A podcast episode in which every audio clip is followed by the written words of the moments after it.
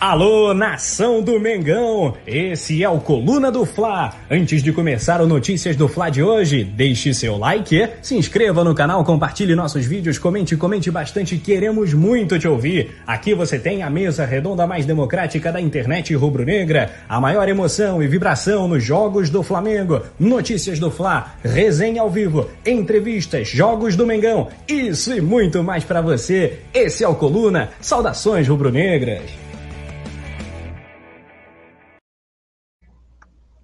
Fala galera, boa noite. É sempre um prazer estar aqui com vocês participando de mais um Notícias. Estamos iniciando essa semana, como sempre, com o programa às 7 horas para repercutir todas as últimas informações do Flamengo do final de semana. Já começar a projetar essa semana aí, que é uma semana inteira de preparação com foco no clássico que acontece no fim de semana contra o Fluminense. A gente vai trazer todos os pequenos detalhes aí. E hoje eu estou aqui com a Gi Gi, é sempre um prazer estar aqui com você e feliz Dia das Mulheres. Fico feliz de compartilhar essa bancada aqui com mais uma dupla feminina. Queria deixar também um abraço para a Natália, um abraço para a Paulinha e agora a Ana Beatriz também, nossa outra integrante feminina aqui do Coluna do Fly. É um prazer fazer parte de um time tão feminino e tão gostoso de trabalhar quanto vocês. Lê, boa noite para você, boa noite para todo mundo que está aqui assistindo a gente. E assim, vou repetir tudo que você falou, porque eu acho bem, assim, é, é, muito gratificante, né? A gente trabalhar em um lugar onde tenham várias mulheres de todas as características que trabalham juntas e se dão tão bem juntas. Então, agradecer é, ao Coluna por dar essa oportunidade para a gente, por estar tá abrindo portas para mais mulheres é, isso é muito importante, é uma luta assim, que a gente deve mencionar e falar todos os dias, é uma luta muito, muito importante. Mas vamos falar de Flamengo, Flamengo aí que venceu no sábado, a gente vai trazer aí todas as informações do Flamengo, já nessa segunda já se representou, teve declaração polêmica, tem muita coisa que a gente vai falar aí para vocês daqui a pouquinho. É isso, Gi. Ó, eu já vou começar falando as notícias que nós vamos dar hoje aqui, passar um bisuzinho em todas. Tá aí, então vamos, vamos fazer esse bate-bola rapidinho, hein, Gi? Vou acompanhar aqui direitinho, ó. Após revelar magos para o, é, com o Flamengo, Muralha tem uma boa atuação no Mirassol, defende até pênalti e manda um recado aí para os rubro-negros. E adversário definido. O Flamengo encara o Palmeiras pela Supercopa do Brasil. Final está marcada para o mês de abril. Falando na Supercopa do Brasil, o Flamengo, como você já disse, conheceu o adversário que é o Palmeiras perdeu do Grêmio de Renato Gaúcho, que não esquece o Flamengo em momento nenhum. Em entrevista coletiva após o jogo, já deu aquela cutucada no Flamengo. O CEO do Maracanã indicou as possíveis mudanças no gramado do estádio. A gente vai trazer os detalhes sobre o que ele falou que pode mudar no gramado do Maracanã. E o Flamengo conversa com clubes para adquirir uma filial no exterior e a gente vai trazer todas as opções que o Rubro Negro está estudando. Flamengo se reapresentou nessa segunda para receber uma folga no domingo, já focando o próximo clássico, que é contra o Fluminense no Campeonato Carioca. Destaque do Flamengo. Ramon prega paciência em transição para efetivar ele lá no profissional, né? O lateral esquerdo que é muito aclamado pela torcida rubro-negra. Marcos Braz deu, deu uma declaração falando que existe a chance do Flamengo perder algum jogador importante, mas ele ressaltou que o Rubro Negro pode ir atrás de três ou quatro contratações. A gente também vai trazer essas informações do Marcos Braz, vice-presidente de futebol do Flamengo. A gente sabe que, por enquanto, o Flamengo no Carioca tá, está sob o comando de Maurício Souza, mas quem já retornou aos trabalhos nesta segunda-feira foi Rogério Senni, já apareceu lá no Ninho do Urubu, já está de olho para, quem sabe, aí, ó, já começar a projetar o time que vai contra o Fluminense nas próximas rodadas do Campeonato Carioca e um nome que não sai da boca né, do, do rubro-negro, não sai da mídia, Jorge Jesus, falou mais uma vez sobre o Flamengo, a gente vai trazer a declaração dele, que foi bastante polêmica, todo mundo falou sobre isso também, Lê. E é isso, Gi, eu vou dar uma passada aqui no chat, vou pedir pra galera soltar o dedo no like, jogar o, o linkzinho do vídeo em todos os canais que falam de Flamengo, em todos os grupos do WhatsApp, no grupo da família. Ó, vou dar uma passada aqui, porque eu já vi que o Urubu Rei, o Rafael Lima e o Yuri deram parabéns pra gente pelo Dia das Mulheres. Então, aqui, ó, muito obrigada. obrigada. Vou agradecer aqui em público. Tem mais gente dando parabéns no chat aqui, então vou ler, ó. Eric falou com a gente, o Rafael já disse que tinha falado, o Alex falou também. Então, ó, muito obrigada para todo mundo que mandou de novo. Fico muito feliz pelo, pela, homenagem de vocês e já vamos dar início aí a todas essas notícias de Flamengo. Vou começar falando sobre. Vamos lá, Muralha. Todo mundo lembra, ninguém esquece, eu acho, né? Toda vez que tem uma partida de Copa do Brasil, a gente lembra lá do Muralha. E recentemente ele deu uma entrevista coletiva revelando umas pequenas mágoas com o Flamengo, né? Da, nessa atuação que ele teve, nessa passagem que ele teve no Lê, Flamengo. Mas... Lê, Oi. você esqueceu uma coisa muito importante antes. Roda a vinheta não, aí, já, produção. Já, já tomei a trava aqui, vai, roda a vinheta.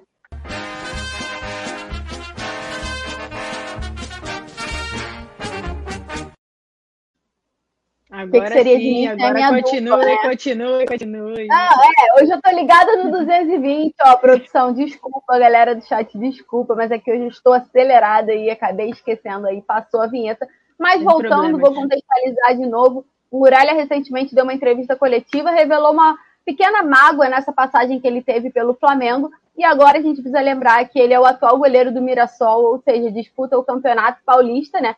que é um dos campeonatos estaduais mais difíceis do Brasil. E ele teve uma excelente atuação no fim de semana, defendeu pênalti, teve umas defesas difíceis também no, no confronto.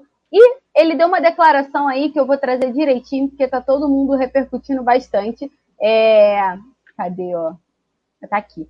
Abre aspas para o Muralha após o jogo, né? Fico feliz de ter ajudado o grupo, sabia que ia ser muito difícil. Infelizmente, não conseguimos a vitória, mas acho que no final o resultado foi justo. Nunca foi o que eu nunca fui o que muita gente falou. Isso veio da minha capacidade. Estou muito feliz por isso. Vamos descansar porque a nossa luta continua. Fecha aspas. E ele usa essa frase aí que está até em destaque aqui, a produção botou, nunca fui o que muita gente falou, porque a pergunta falava sobre a atuação dele no Flamengo, que ele já tinha dito ter mágoas, e relembra justamente nessa partida do Mirassol, ele pegou um pênalti, que eu acho que é o que deixa mais marcado a passagem dele pelo Flamengo, é a disputa de pênaltis na Copa do Brasil, quando ele tem a decisão de cair só para um lado. A gente precisa lembrar também que ele assumiu essa culpa, né? Ele fala que ele realmente estudou e achou que cair só para um lado era uma, uma estratégia. Não deu certo, a gente já sabe, mas ele relembra isso e ele bate muito nessa tecla, né, de que ele não é isso que muita gente comentou, né, nessa passagem dele do Flamengo, comentou diversas vezes sobre o ressentimento que ele tem, a mágoa que ele tem, o quanto a família dele ficou abalada. E são águas passadas. Hoje ele já vive um bom momento no Mirassol, foi contratado agora para disputar esse campeonato paulista. E queria saber o que você tem a dizer sobre isso, Gi. A gente sempre lembra, né? Mas a gente acaba torcendo também, porque são coisas que acontecem, já passou. A gente não queria que tivesse acontecido, mas aí águas já estão rolando, né, Gi? Com certeza, assim, eu torço sempre pro, pro melhor do jogador, né? Pro, para a vida do jogador, assim, a, a passagem dele no final do Flamengo foi é uma passagem bem polêmica, né, para o jogador, aquela questão do, daquele jogo contra o Cruzeiro, que ele só caiu para um lado, para o lado direito, então isso deu muito que falar na mídia, muitos torcedores criticaram ele, então assim, ele até concedeu uma entrevista recentemente para o Globo Esporte, falou sobre essa, esse, essa fase que ele viveu no Flamengo, então a gente percebe que ele está bem magoado, bem triste, com certeza, né, assim, é do ser humano, então assim, eu só torço para a evolução dele, ele ter pega, pega, pegado esse pênalti foi muito importante para ele. Eu acho que para a autoestima dele também, que ele está ajudando o Mirassol lá, no, lá em São Paulo. Então é uma questão importante e essa, essa situação do Flamengo vai ser sempre levantada, né, Lê? Assim, é, por mais que ele tente fugir disso, tentando se redimir e tal, foi um marco na carreira dele, assim, foi o clube, o maior clube que ele passou na carreira dele, então ele foi para a seleção é, atuando pelo Flamengo, então, assim, vai ser uma passagem que jamais vai ser esquecida pelo jogador e pelo torcedor. Mas o torcedor deve sim torcer pela vitória do jogador, assim como outros jogadores que já saíram no Flamengo, águas passadas, virando a chave. O Flamengo tem um ótimo goleiro hoje em dia. E ele tem um potencial gigantesco. Porque se ele não tivesse, ele não teria sido até convocado pela seleção, não teria feito grandes defesas no Flamengo, porque ele teve uma boa fase no Flamengo, sim mas ele pecou em algumas decisões, em algumas situações, não deu certo, acabou o vínculo e vida que segue, a gente deseja assim todo o sucesso para ele, que é, como eu falei, ele tem um grande potencial, acredito, é, na redenção do Muralha, Lê. Boa, Gi. E agora, águas passadas, a gente precisa olhar para o futuro e o Flamengo tem uma decisão aí já da Supercopa, então traz todos os detalhes aí para gente, por favor, Gi. É isso, já trazendo aí sobre a final da Supercopa, o Flamengo que vai encarar o Palmeiras, só para lembrar que o Palmeiras venceu ontem o Grêmio é, e conquistou a Copa do Brasil. Ele venceu o primeiro jogo e o segundo jogo. O primeiro jogo por 1 a 0 o segundo jogo por 2 a 0 Já sacramentou, levantou a taça da Copa do Brasil e vai ser o adversário do Flamengo na Supercopa do Brasil, que reúne o campeão do Brasileirão e o campeão da Copa do Brasil. A final está marcada para o dia 11 de abril, mas ainda não tem local nem horários, horário definidos pela CBF. A gente aguarda aí que nos próximos dias, né, isso se resolva, porque já é em abril a decisão. Mas vai ser um confronto, assim, muito importante, né? Vai ser um confronto, assim, eu até falei, vai pegar fogo, porque Flamengo e Palmeiras nunca é um confronto tranquilo, né, Lê? O Flamengo tá com um retrospecto é, bom, é, muito importante, assim, é, ofensivamente, né? Tá, tem vencido o Palmeiras nos últimos jogos, tá com essa, essa água na boca de querer vencer mais ainda, de querer mais uma taça. Acredito sim que o Flamengo vai conseguir essa taça também. O Flamengo tem um time superior do Palmeiras, jogou muito bem naquele jogo contra o Palmeiras, no último do confronto brasileirão. Então, acho que só o Rogério Ceni encaixar as peças aí e jogar como jogou naquele último jogo, utilizar os jogadores da base que estão se dando bem agora no Carioca, que não tem erro, o Flamengo, assim, é muito superior a essa equipe do Palmeiras, e lógico, eles têm seus méritos, foram campeões da Libertadores, da Copa do Brasil, do Paulistão, mas, no meu ver, ainda o Flamengo é superior a essa, a essa equipe do Palmeiras. Gia, é, confesso que eu tô completamente maluca esperando por esse jogo. Eu acho que é a final. Eu acho que é o confronto contra o Palmeiras que todo mundo espera desde 2019. É, quem acompanhou a, essa ascensão do Flamengo aí em 2019 com o Jorge Jesus na caminhada da Libertadores, o Flamengo esperava pegar o Palmeiras, mas não aconteceu. Em 2020 também não tiveram nenhum confronto assim com cara de final, nenhum confronto em mata-mata, nem nada parecido. Então, assim, são as duas equipes de maior investimento no futebol brasileiro, assim, disparado, longe. Claro que tem o Galo aí, mas assim, são duas equipes que vêm fazendo investimentos há alguns anos, né? Então tem essa essa diferença aí para o Galo, mas eu acho que chegou o momento, né? É a hora de um Flamengo e Palmeiras com cara de final de verdade, que vale título, que vale taça, jogo único, para declarar de verdade o campeão do Brasil, né? Porque é para isso que serve a Supercopa do Brasil, já que pega o campeão brasileiro e também o campeão da Copa do Brasil, fazem esse confronto em jogo único, que é importante de, é, destacar. Jogo único é um jogo muito aberto, pelo menos ao meu ver, tudo pode acontecer.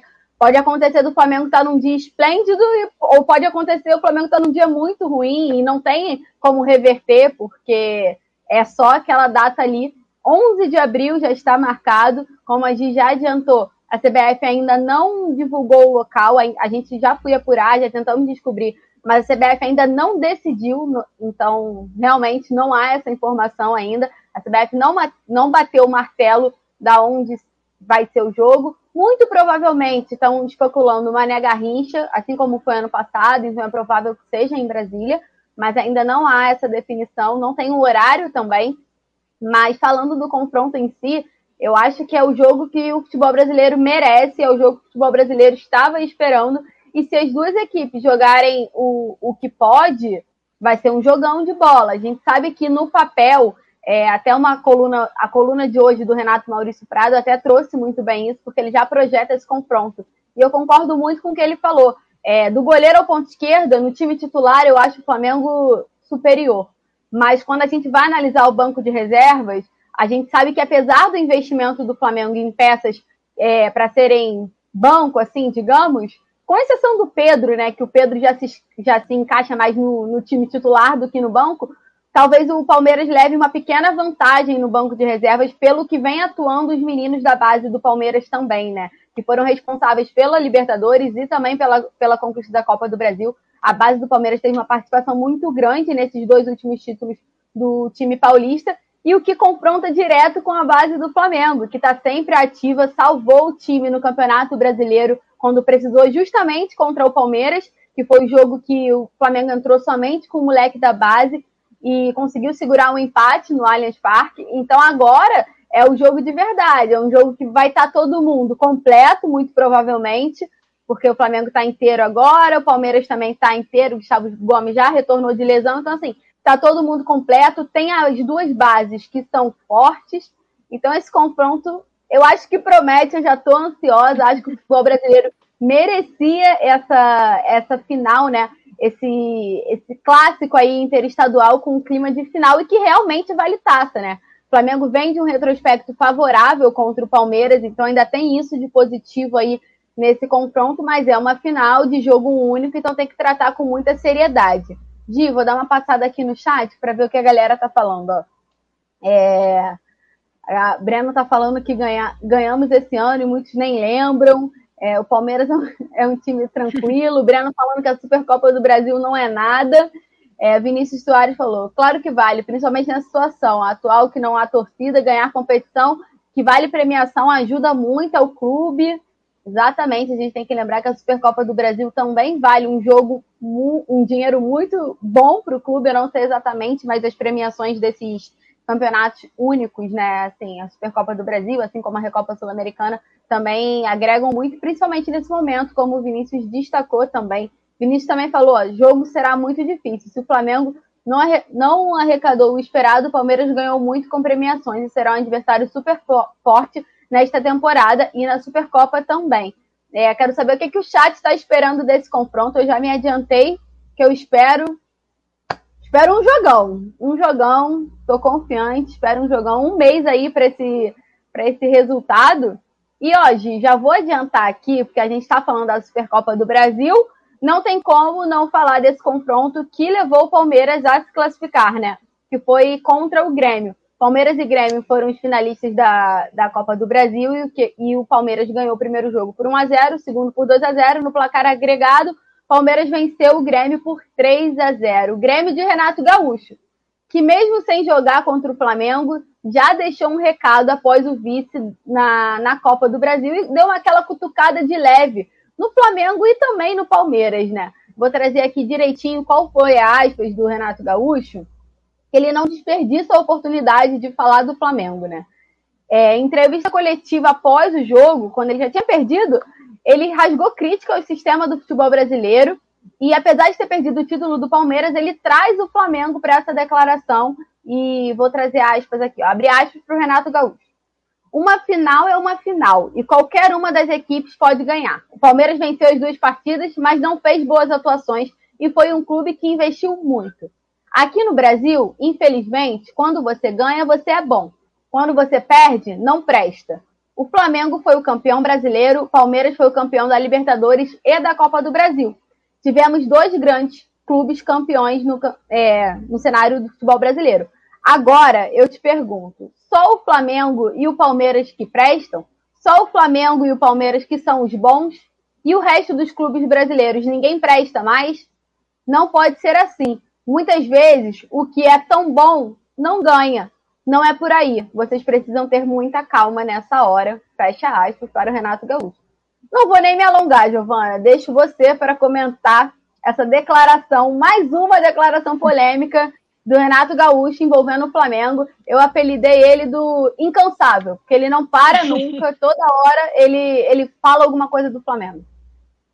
Olha, assim, como é, você falando, eu até falei hoje lá no grupo do Coluna, cara, o, o, Renato Gaúcho não cansa mesmo de falar do Flamengo, né? Assim, a gente, eu tava assistindo o jogo do Grêmio e Palmeiras, eu já vi o Grêmio perdendo, eu falei, cara, eu já tenho certeza que ele já tá com o discurso pronto para coletiva de imprensa, já para falar do Flamengo e do Palmeiras, dos gastos dos clubes, porque parece que é um discurso, um discurso pronto já, preparado. Assim, quando perde para times assim, né, que gastaram milhões e tal em contratações, ganharam muitos, muitos prêmios, parece que ele já tem esse discurso pronto com uma justificativa que não cola mais, não pega mais. Então, assim, é, apesar, além de, dele, assim, ter esse discurso já feito, ele ainda, assim, não, não quero dizer que ele passe vergonha, mas, assim, é, os torcedores já estão carecas de saber o que ele vai falar. Então, até eu acho que os gremistas não aguentam mais essas declarações dele.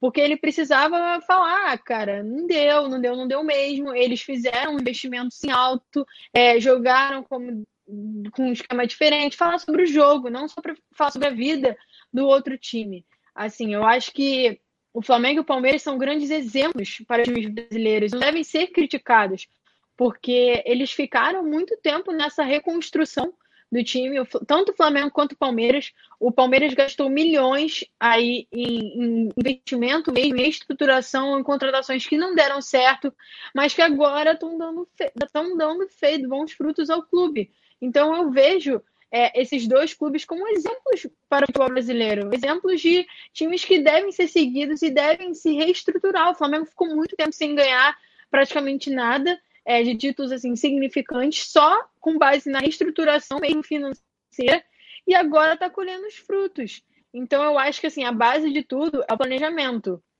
Se o planejamento é feito assim de pouquinho em pouquinho, não tem como um planejamento começar um planejamento no ano no segundo ano já já estourar. Não tem como fazer isso. Lógico, vão ter erros, vão ter acertos. Isso tudo leva tempo. Então, acho que esses clubes devem ser vistos como exemplo, assim como o Atlético Mineiro também, que está se estruturando aí, está tendo uma, uma, força né, da, do patrocinador Master. É, não sei se o planejamento deles, não vejo o planejamento deles como o do Flamengo e do Palmeiras, mas já é outro clube que está crescendo mais ainda no futebol brasileiro.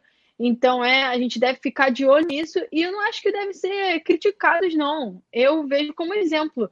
É, o Palmeiras, tanto o Palmeiras quanto o Flamengo, pô, os dois atuais campeões da Libertadores, o Flamengo 2019 e o Palmeiras 2020. O Flamengo foi bicampeão brasileiro, o Palmeiras foi agora campeão da Copa do Brasil, os dois atuais campeões dos estaduais. Então, assim, isso demonstra como o planejamento está surtindo efeito agora.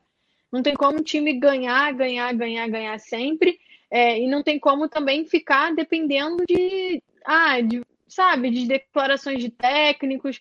O Renato Gaúcho tem um nome no Grêmio, é uma figura importante, mas assim, eu acho que os clubes devem é, ficar de olho nesse planejamento mesmo, porque é muito importante, é muito importante. A gente vê os clubes europeus, como eles fazem, lógico, não dá para comparar um clube europeu com um clube brasileiro, vai muita gente falar isso, mas é, já dá para ver como a disparidade diminuiu. Você vê o Flamengo contra o Liverpool na final do Mundial. Não foi um jogo, ah, o Flamengo não, sabe, não foi massacrado. O Flamengo jogou de igual para igual, poderia até ter vencido aquele jogo. Então isso demonstra é, também como se essas planejamento de contratações, reestruturação, equipe, comissão técnica, como isso tudo faz diferença. Isso é feito. Eu me alonguei um pouco aqui, Lê, mas é porque eu acho assim, que essa questão do planejamento eu bato muito nessa tecla que é uma, é um, no meu ver, é uma questão muito importante para todos os clubes de futebol brasileiro, não só para o Flamengo e Palmeiras, não. É, acho que o Vasco também tem que ser estrutural, o Botafogo, o Fluminense. Eu, é assim, a minha opinião é uma questão muito importante que a, diretoria de todos os clubes devem é, ficar de olho nisso. Ou não, não tem problema nenhum ter se alongado, até porque o Renato Gaúcho faz isso com a gente, né? Faz a gente falar um pouco mais. Mas só para rapidinho completar o que você disse, é, você destacou muito bem o investimento do Palmeiras, mas a gente tem que lembrar que entre o Flamengo e o Palmeiras há uma diferença enorme, porque o Palmeiras tem o dinheiro injetado da, do patrocinador. Né? O Flamengo não tem Sim. isso. Então, o Flamengo é um clube que realmente se reestruturou da base, é, do que ganha do clube, do sócio torcedor, do investir. Claro que o investimento do patrocinador ainda entra, mas assim, não, não há comparação ao que a Crefisa faz no Palmeiras, Com o que, é o, e é o que está sendo feito no Galo, por exemplo. Então a gente precisa também destacar isso, como você falou, o ideal é que todos os clubes do futebol brasileiro se reestruturem para que tenham um futebol decente, né? Que volte a ser o melhor futebol. E, e exatamente, eu acho que precisamos reconhecer todo essa, esse investimento que foi feito no Flamengo. E, Gi, quero saber aí que tem novidade no Maracanã, né? É, o CEO do Maracanã concedeu uma coletiva, é, concedeu uma entrevista, perdão, à ESPN, indicou é, possíveis mudanças no gramado do Maracanã. Só para lembrar aí que a, o gramado do Maracanã sofreu muitas críticas em 2020, né? O Flamengo sofreu o Flamengo especial, que é um dos é, detentores ali que, é, como conta do Maracanã, assim como o Fluminense, sofreu muitas críticas por conta da questão do gramado, como estava a situação do gramado do Maracanã. Então, o Flamengo é, buscou, está buscando ainda melhorar é, esse gramado mesmo, essa grama do Maracanã. Só para lembrar que o Palmeiras, quando jogou a final da Libertadores no Maracanã, eles fizeram uma, uma operação junto também. O Flamengo estava na reunião é, da Comebol e do Palmeiras, né, de todo mundo aí que é, participou dessa mudança do, Mara, do gramado do Maracanã para a final da Libertadores. Então já teve uma evolução, o gramado já teve uma evolução naquela época e de lá para cá ele vem recebendo até elogios porque o, o, estilo de jogo do Flamengo é aquele estilo de jogo que gosta de tocar bem a bola, trabalhar bastante a bola, gosta de, de ir bastante ao ataque, então precisa da, que a bola role bem no gramado.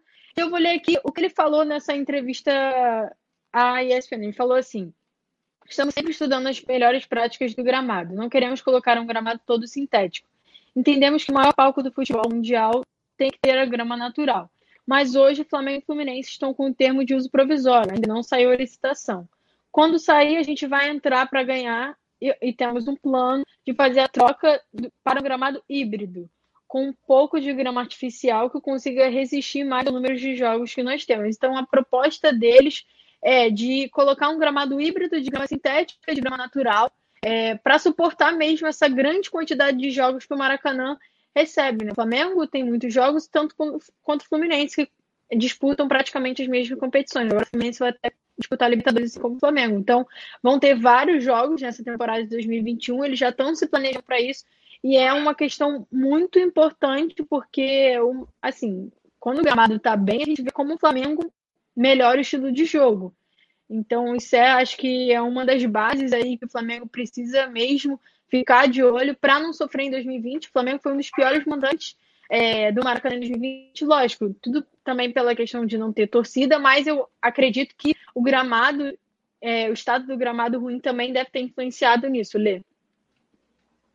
Exatamente, hoje eu tô aqui de olho porque o Flamengo tá jogando é, pelo basquete, tá no os últimos segundos o Flamengo virou a partida. Estou acompanhando aqui para ver se já encerrou ou não. E falando sobre o Maracanã, é, é, claro que essa mudança tem que agregar o Flamengo, como você já falou. Em 2020 a gente viu muito isso, né? O Flamengo viveu uma parte da temporada atuando mal em casa, não tinha um retrospecto bom, tanto que o Flamengo foi, eu acho que a temporada inteira o Flamengo foi o melhor visitante, né? E aí no fim do Campeonato Brasileiro que conseguiu recuperar aí o posto de, de atuar bem jogando no Maracanã, jogando em casa.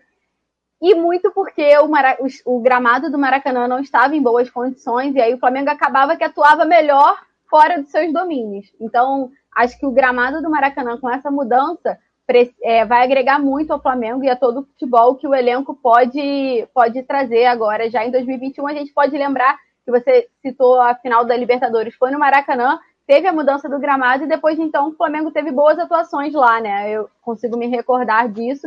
Então daqui para frente, com esse sistema novo, né, híbrido que você já destacou como é que vai funcionar, eu acho que tem tudo para dar certo aí, Gi. Acho que precisa cuidar de verdade, tanto o Flamengo quanto o Fluminense, porque atua lá. Então você tem que, que manter esse bom jogo. E eu tô atualizando e não disse o jogo acabou, gente. Estou muito nervosa.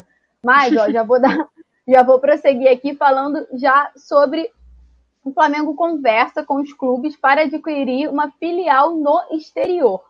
Não é a primeira vez que a gente traz essa notícia aqui no canal do Coluna do Fla, a gente já trouxe outras vezes e eu vou trazer direitinho aqui o que, que acontece. O Flamengo tem um plano de internacionalizar a marca do clube. E, nesse sentido, um dos primeiros passos que o, que o Rubro Negro pretende fazer é ter uma filial do Flamengo lá no exterior. E a diretoria rubro-negra mantém conversas com diferentes clubes fora do Brasil e foca principalmente nos Estados Unidos como principal destino. E eu vou detalhar mais como está funcionando isso. Desde o início de 2020, como eu falei, a gente já, já vem trazendo aqui matérias desse, desse tipo. E a ideia do Flamengo é globalizar a marca e comprar um clube da MLS, que é a Liga de Futebol dos Estados Unidos. E dessa forma, a diretoria, a diretoria do Flamengo estava buscando uma filial em Las Vegas. E, inclusive, essa filial tinha até um estádio pronto já, mas conforme aconteceu a pandemia, as negociações travaram e, devido a quesito financeiro também, o Flamengo deu um passo atrás. Mas, recentemente, de acordo com o jornalista Vene Casagrande, o vice-presidente financeiro do Flamengo, que é o Rodrigo Tostes, ele mantém a conversa com esse time nos Estados Unidos e agora também expandiu lá para o mercado europeu para tirar esse projeto do papel. Então, dessa forma, o dirigente rubro-negro continua ativo para nesse objetivo de internacionalizar a marca e quem sabe daqui a pouco o Flamengo não tem uma filial fora do país, né? Então, acho que seria seria demais, Giovana. Seria tipo assim, outro patamar. outro patamar. Sim, Leo, eu também acho. Assim, é, o Flamengo tá, busca sempre expandir né, a marca Flamengo. O Flamengo está no mundo inteiro. Então, eu acho assim, uma, uma iniciativa muito legal, muito importante, é, para expandir mesmo essa marca, para conquistar mais torcedores, conquistar torcedores em outros lugares. Já tem a maior torcida do mundo, então pode pô, fazer o quê? Um estádio, uma filial né, lá nos Estados Unidos, sei lá, na Europa, não sei, você falou dos Estados Unidos, então por isso estou falando dos Estados Unidos. Bem legal, porque lá, o futebol é, não é dos melhores né? A MLS não é uma das melhores ligas do mundo, então pode agregar, o futebol do Flamengo pode agregar lá, pode né, conquistar torcedores nos Estados Unidos, já é um nome reconhecido mundialmente, o Flamengo. Então, assim, eu vou, vou adorar. Imagina, em cada canto do, Brasil, do, do mundo ter um, uma filial do Flamengo, uma lojinha do Flamengo, um torcedor do Flamengo. Né? Quando a gente viaja com a camisa do Flamengo, é, o Flamengo é conhecido mundialmente. Eu, que viajei recentemente ano passado, pô, andei com a camisa do Flamengo na França, cara, os caras me parando, nossa, Flamengo, campeão da Libertadores, eu vi a final, eu, é, que legal, assim, sabe, é muito legal você receber esse carinho dos, de, das pessoas do exterior, ser reconhecido, ver que o Flamengo, a grandeza do Flamengo é, ocupa o mundo inteiro, então é bem legal isso, bem legal essa iniciativa e vai agregar bastante ao clube em si. Gia, eu vou só passar aqui, ó, porque eu já tinha visto, mas o Urubu Rei comentou, acabou o jogo de basquete, o Flamengo venceu por um ponto nos últimos quatro segundos Caraca. do jogo. Foi 78 a 77 pela Champions League das Américas, né? Então o Flamengo conseguiu mais essa vitória aí. Eu estava aqui insana, nervosa, porque não atualizava aqui no Twitter. Vou trazer aqui, ó. Rafa está tá conversando aqui com o Vinícius sobre que o Flamengo poderia ter ganho o Octa um pouco antes, se não fosse os pontos que perdeu jogando no Maracanã. Rogério Marques Também falou: acho. muito show essa ideia de expandir para o exterior o Flamengo. É, cadê? Tem outro comentário que eu vi que era legal. CR7 está falando que o Flamengo tem que conquistar mais títulos ainda no Brasil. É, cadê? O Vinícius falou que Lê, aqui na América tá muito fácil, vamos disputar a Champions League. Era isso que eu queria ler. Pô, quem é Messi perto do Gabigol? Quem é Messi? Quem é Cristiano Ronaldo do Gabigol? É, a gente cara. pode destacar também que recentemente, né, o Jorge Jesus deu, deu uma entrevista e ele tratou o Gabigol como um dos maiores e melhores atacantes do mundo. Ele destacou o Gabriel aí entre os maiores atacantes do mundo agora jogando na atualidade. Então, assim, é bem expressivo, a gente não pode nem discordar, né? E quem chegou? Vicente Flá chegou por aqui, ó, tava sumido, querido. Apareceu, gosto assim. tava chegando só pro resenha ele, ó. De, ó é, Rogério Marques, tá todo mundo mandando parabéns pra gente. Marcela Assis também. Muito obrigada, obrigada. de novo. E pode dar continuidade Lê, aí. Vamos. que você tem mais. Vamos falar. Vamos falar sobre a preparação aí do Flamengo já para o clássico contra o Fluminense. O Flamengo que se representou nessa segunda já no Ninho do Urubu. É, eles receberam folga ontem, né? O jogo foi sábado, eles receberam folga no domingo e hoje se representaram já no Ninho do Urubu para dar início ao próximo duelo pelo Campeonato Carioca, que é o primeiro clássico da temporada. O Flamengo vai enfrentar o Fluminense no domingo, dia 14, às 18 horas, no Maracanã. E é, é, assim, como é o primeiro clássico, né? Tem toda aquele, aquela ansiedade do torcedor, o primeiro clássico do ano, Flamengo e Fluminense. Fluminense que se classificou para a Libertadores para a fase de grupos, então, assim, já é um time que tá. A gente vê também uma crescente no Brasileirão, é, vem, tá, tá utilizando também jogadores da base no Campeonato Carioca, para lembrar assim como Flamengo, então não vai ser, não vai ser utilizado todos os titulares, já está usando o Ganso em alguns jogos, mas não a equipe titular, estou utilizando jogadores do Sub-20, Sub-23. E o Flamengo já se apresentou no Ninho do Urubu, hoje às 3 horas, já realizou o primeiro treino, com participação do Rogério Senna, ele que já foi lá no, no Ninho, já voltou de, das férias aí, já está de olho nesses jogadores da base, porque podem acrescentar, sim, no elenco principal Então, ainda não tem data certa para o Rogério Ceni voltar ao comando do Flamengo. A expectativa é que ele assuma na, no quarto jogo, né, na quarta rodada. O Maurício Souza vai ficar ainda nesse clássico contra o Fluminense. E o Flamengo aí que vamos ver se ele vai mudar o esquema de contra o Macaé, se ele vai, se o Maurício vai manter esse esquema, acredito que ele vai manter, porque o time se deu muito bem, fez uma boa atuação contra o Macaé, mas agora é um clássico, né? precisa também pensar nisso. Mas eu acredito sim que ele vai manter é, esses jogadores que já têm experiência no elenco principal agora para jogar contra o Fluminense. E Lê, só para queria te, te perguntar aí, você manteria esses jogadores, né? O Hugo, o Michael e o PP que entraram para acrescentar e para reforçar. Lembrando só que o Michel não fez uma grande atuação né, contra o Macaé, eu esperava até um pouco mais dele. Mas eu acredito sim que ele vai manter. Mas você manteria? O que você acha que ele deve fazer? Qual a sua opinião sobre isso? Di, como você destacou, né? O Flamengo teve folga no domingo, jogou no sábado, teve folga no domingo, se representou hoje. Você já citou aí que o Sene voltou, já vou dar a notícia completinha daqui a pouquinho. Mas já que você citou essa volta aí do Rogério Senna, vou citar também que o Hugo retornou. O Hugo deixou para trás aí esses últimos dias de descanso e já treinou, se representou no Ninho hoje, já Voltou treinou de Noronha. lá com o grupo.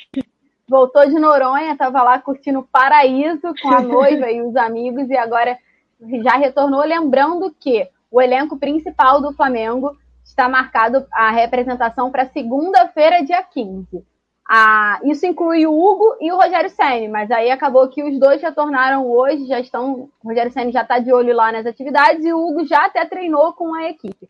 E agora, respondendo sua pergunta sobre o Michael, o PP e essa galera aí que, que tá, tá jogando, né? Não necessariamente os jovens da base, os garotos do Ninho, eu acho que o Maurício de Souza, o Maurício Souza ainda deve estar no, no banco contra o Fluminense mas o time deve ter um pouco mais da pegada e do toque do Rogério Senna, que já se reapresentou hoje para ficar de olho nas atividades. Então eu penso que não deve mudar muita coisa, deve mudar mais um pouquinho o posicionamento ou outro. E você destacou sobre o Michael, fiquei decepcionada. É, para mim, não só ele não teve uma boa atuação, como eu acho que ele pode ser considerado o pior em campo na partida contra o Macaé. E eu esperava um pouco mais dele, porque ele já é um jogador com uma certa experiência em 2019, ele foi o destaque do Campeonato Brasileiro, por isso foi contratado para o Flamengo para 2020. Bem verdade que em 2020 ele não fez nenhuma boa partida no Flamengo, mas achei que no Campeonato Carioca, contra o Macaé, num time do Flamengo recheado de garotos, eu achei que ele pudesse dar um estalo e se destacar. Eu acho que era o que eu esperava dele, assim. Eu acho, acredito que não só eu, mas a boa parte da torcida do Flamengo esperava é, uma atuação boa do Michael justamente pela diferença de experiência entre ele e os jovens e o time do Macaé, que ainda é um time abaixo do Flamengo ainda, ainda que o Flamengo entre com, com reservas, com reservas não, desculpa, com um time alternativo, né, que ali já também, já tá num time meio a meio, né, Gi, como você destacou, entrou é. o PP também, Gabriel Batista já tem muito tempo de profissional, mesmo que não atue tanto, então já é um time que está mais mesclado do que para um time da base acho que não deve mudar muita coisa. E já emendando um pouquinho, já comentando um pouco sobre, sobre o campeonato, peraí que eu vou dar uma passada aqui, ó. A galera tá falando sobre a atuação, vou dar só uma passada no chat antes que, que eu esqueça. É, a galera já tá falando da atuação do Michael, o Marcelo Assis. Michael, onde vive, o que come e o que faz hoje no Globo Repórter. o Túlio mandou, ó, parabéns pelo dia de hoje, meninas. Aliás, merece parabéns todos os dias, ó. Muito obrigada, Túlio. Eu sei que você gosta de fazer sticker, ó. Então, ó, faz uma figurinha.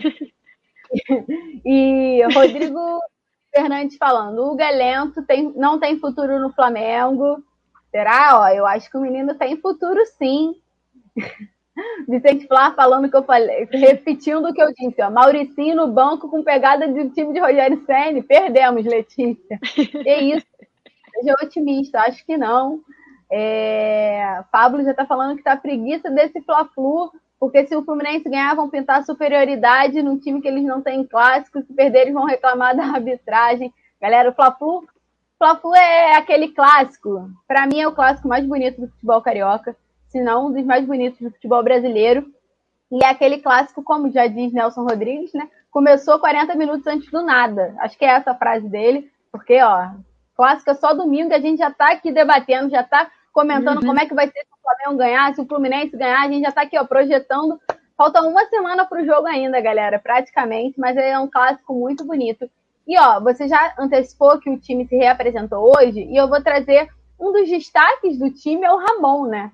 Lateral esquerdo aí é o querido da torcida, já fez algumas atuações pelo time principal do Flamengo, caiu nas graças da torcida, deu uma assistência espetacular para o gol do Muniz contra o Macaé. Vale destacar que o Flamengo venceu o Macaé por 2 a 0 dois gols do Rodrigo Muniz, dois gols de cabeça e dois gols que saíram da, de assistência dos laterais, né? A primeira foi a assistência do Mateuzinho, depois a assistência do Ramon.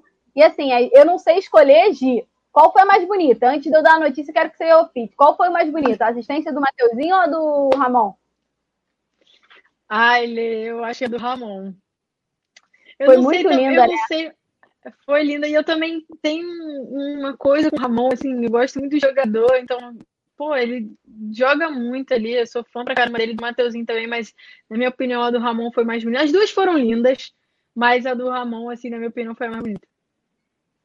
É, ó, então, vou destacar aqui, porque, como eu falei, ele foi uma das principais nomes aí nessa do Flamengo, né? Desse, dessa base aí do Flamengo que vem atuando pelo clube no profissional do Campeonato Carioca, e ele tá pregando uma paciência nesse processo de transição dele para o profissional, né? Lembrando que, como eu falei, ele já atuou pelo profissional do Flamengo, mas ele não está integrado de forma efetiva, né? Ele transita ali, jogou de novo no sub-20, aí joga na, no profissional, aí joga no sub-20 e ficou transitando aí.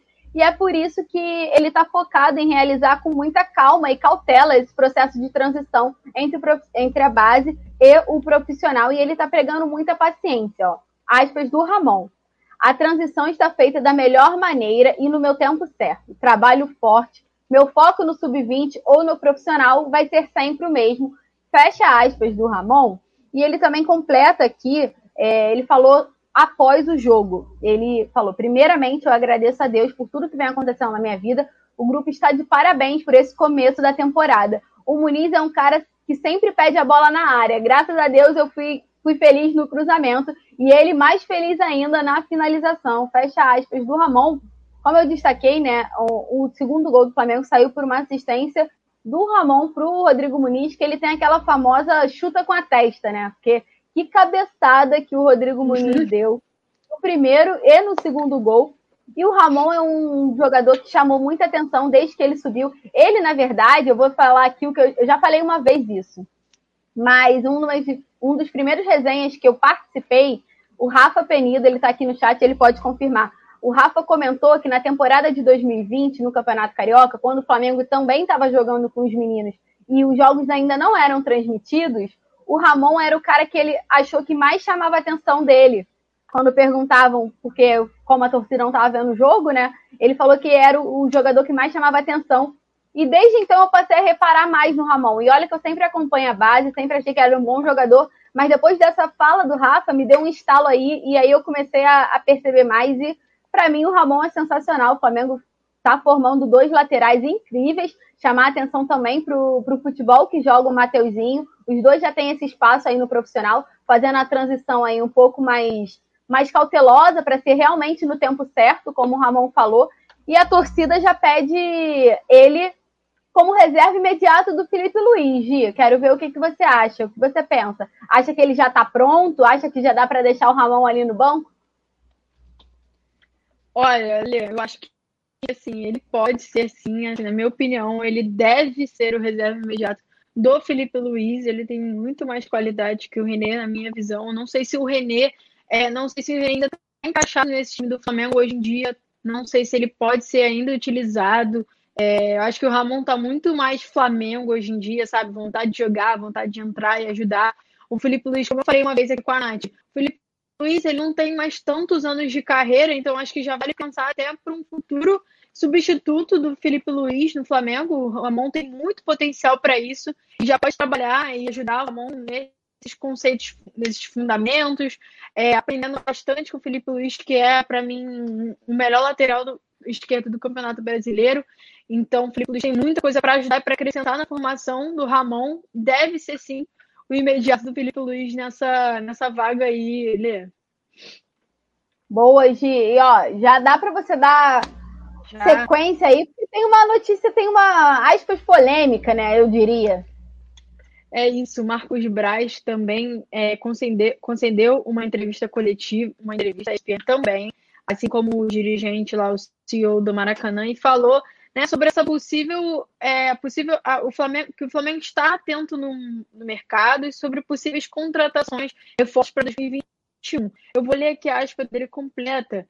Ele falou assim: o Flamengo vai ter que usar o conhecimento de mercado, mas sem gastar o que não pode. O Flamengo está sempre ouvindo uma boa, uma excelente proposta para o clube e vai continuar ouvindo. Daí a sair, falar que, há, que o jogador, ah, eu sei, isso é conversa fiada.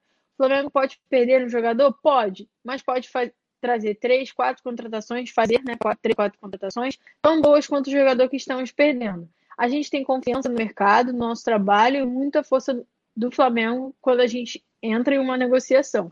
Então, assim, ele falou né, sobre essa questão do Flamengo estar atento ao mercado, sobre uma possível saída de algum jogador importante do elenco principal, mas já deixou claro que caso um saia, três ou quatro podem chegar e podem chegar jogadores também tão bons quanto esse jogador que saiu. Então, ele já assim deixou claro que o Flamengo está de olho no mercado, já está atento para possíveis negociações, é, ainda não existe nenhuma especulação de algum jogador que vá sair do elenco do Flamengo. A gente não pode ficar acomodado, né? De uma hora para outra pode aparecer um clube europeu aí e querer roubar alguém da gente. Mas o, só para lembrar que o Bruno Viana já chegou como reforço de 2021. E o Pedro, assim, não é como um reforço, né? o Pedro foi comprado em definitivo em dezembro de, de 2020 é um reforço para mais outros anos. Então, o Flamengo comprou o Pedro, trouxe o Bruno Viana e sacramentou já duas contratações é, nessa virada de ano, nesse começo de ano, que são e vão ser muito importantes. O Bruno Viana, que ainda não estreou pelo Flamengo, sofreu uma fratura no dedo da mão, então ainda está aí se recuperando. A gente torce para que ele melhore e já possa atuar. Mas, Lê, o, Marcos Braz está aí, já disse que está atento, já disse que podem ser feitas outras contratações. Não acredito que se alguém caso ninguém saia, ele vá procurar alguém. Eu acho que agora, no momento, acho que só o Rafinha é prioridade para eles. Lógico, eles estão atentos a outros jogadores, mas é, caso alguém saia, ele já falou aí o que, que vai acontecer. Eu acho que o Flamengo agora trata na temporada de 2021 com um pé no chão, né? Porque tem essa consciência de que pode perder um jogador titular. Vai fazer de tudo para não perder, porque é o papel do clube tentar segurar o elenco mas sabe que se chegar um caminhão de dinheiro é muito difícil que isso não aconteça. O Túlio até falou sobre isso no resenha e eu concordo muito com o que ele disse, que é essa, essa renovação aí que o Flamengo está fazendo com o Gerson, pode já ser um, uma precauçãozinha para o que está por vir, né? Porque o Gerson uhum. é um jogador que chama atenção no futebol europeu, realmente, né? Voltou a chamar atenção com essas atuações está chamando a atenção da seleção brasileira, então é um jogador que pode chegar uma oferta, uma oferta muito alta e o Flamengo já está trabalhando nessa negociação para não sair perdendo tanto, né, Gi? Então o Flamengo já estabelece aí, já admite que tem a chance de perder algum jogador titular. A gente não sabe qual, a gente pode até projetar assim, um Gerson, que é mais novo, um Arrascaeta, talvez, o Everton Ribeiro, enfim. E, mas aí o Marcos Braz já ressalta que o Flamengo está no mercado e pode fazer três, quatro contratações tão boas quanto o jogador que perder. Olha, parabéns se, você, se ele conseguir fazer isso, porque eu acho que é uma missão dificílima. Sério, eu acho que é uma missão dificílima. A gente até debateu sobre isso quando o, teve a proposta do mundo árabe para o Everton Ribeiro. Você podia vender o Everton Ribeiro por 40 milhões, mas por 40 milhões você dificilmente ia trazer alguém que se equiparasse ao, ao Everton Ribeiro. Então, assim, se ele conseguir vender um e trazer quatro, tá de parabéns no Marcos Braz, né? Então, eu acho que é trabalhar com muita cautela aí nessas negociações, mas foi o que você disse, acho que a prioridade hoje do Flamengo no mercado é realmente o Rafinha ou oportunidades que surjam como o Bruno Viana, né? Que vem a preço uhum. de graça, o Flamengo faz só o contrato de empréstimo e arca com salário, né? Não precisa pagar essa a transação. E já antecipando aí, porque quem vai comandar isso tudo é o Rogério Ceni. Rogério Ceni estava de folga até o dia 15, mas antecipou e voltou ao Ninho do Urubu hoje, dia 8, ou seja, uma semana antes. O Rogério Ceni pegou basicamente só uma semaninha de férias, ficou com a família lá em São Paulo, já voltou para o Rio de Janeiro, já esteve no Ninho do Urubu, já participou das atividades ao lado do Mauricinho, que é o técnico que está comandando o Flamengo nesse início do Campeonato Carioca. Participou das atividades, orientou no treino, falou com todos os jovens da base e muito provavelmente vai fazer isso ao longo da semana. Eu ainda não sei, a gente ainda não tem a confirmação, mas acredito que o Rogério Senna não vá para o banco de reservas contra o Fluminense. Mas o time deve começar a ter um pitaco já dele aí. O Vicente Flá já vai até brincar no chat, mas eu acho que é, é muito por isso. O Flamengo se representou hoje, todo mundo já, já treinou. E agora o Rogério Senna já está aí, o Hugo já retornou também, já antecipou, como a gente já havia dito para vocês não tem muito o que dizer, né, Gi? Mas assim, o Rogério Senna é o atual técnico. E o antigo técnico aí já passou, já teve o nome, mas o Jorge Jesus não esquece o Flamengo, né? É, Lei, parece que a, a mídia também não esquece o Jorge Jesus do Flamengo. Parece que ele só treinou o Flamengo na vida, né? Mas, assim, o, o Jorge Jesus concedeu uma entrevista coletiva também é, no domingo, ontem, e falou so, e foi perguntado, questionado sobre um possível retorno ao Flamengo, mas ele já descartou, né, a princípio, nesse momento, porque ele disse que pretende é, continuar no Benfica pra, por conta do, do, da, de cumprir o contrato com o Benfica. Né? Ele falou exatamente assim: falou, eu tenho dois anos de contrato com o Benfica e é isso que eu penso. Quero cumprir meu contrato com o clube português. Além disso, ele também é, chegou a relembrar o carinho da torcida do Flamengo, porque assim, ele é muito bem tratado por todos os torcedores, é muito querido, é um grande ídolo da torcida do Flamengo. E também comentou sobre isso, ele colecionou títulos e falou assim: o carinho de voltar ao Benfica foram os seis anos que estive aqui e a forma que eu fui acarinhado aqui. O Flamengo foi um clube pelo qual eu ganhei e me acarinhou. Se eu sair de um clube sem ter saudade de mim, é sinal que o trabalho foi bem feito. O trabalho, sim, foi muito bem feito. A gente, lógico, ele muito modesto, né? Mas é, o trabalho dele foi muito bem feito. Ele é um grande ídolo do Flamengo. Ele se tornou uma, pessoa, uma figura muito importante na história do Flamengo. Os torcedores têm um carisma, assim, é tudo com ele. A gente viu que os jogadores também tinham esse carisma, né?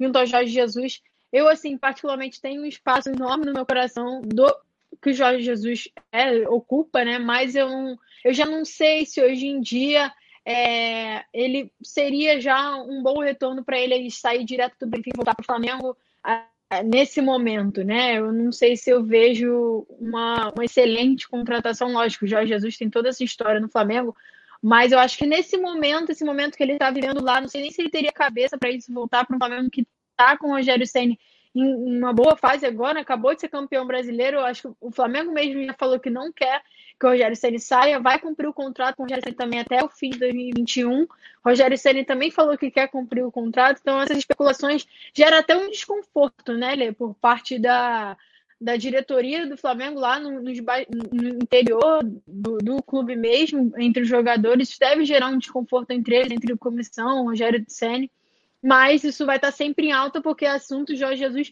está sempre alta, é um grande treinador. Gostaria de ver o Flamengo sendo comandado por ele novamente, mas não sei se esse momento agora seria o mais adequado, Lê. Eu acho que é inevitável, né? Essa você atrelar. Vai ser sempre assim, Jorge Jesus sempre vai ser uma referência para o Flamengo, assim como o Flamengo também vai ser sempre uma referência para o Jorge Jesus.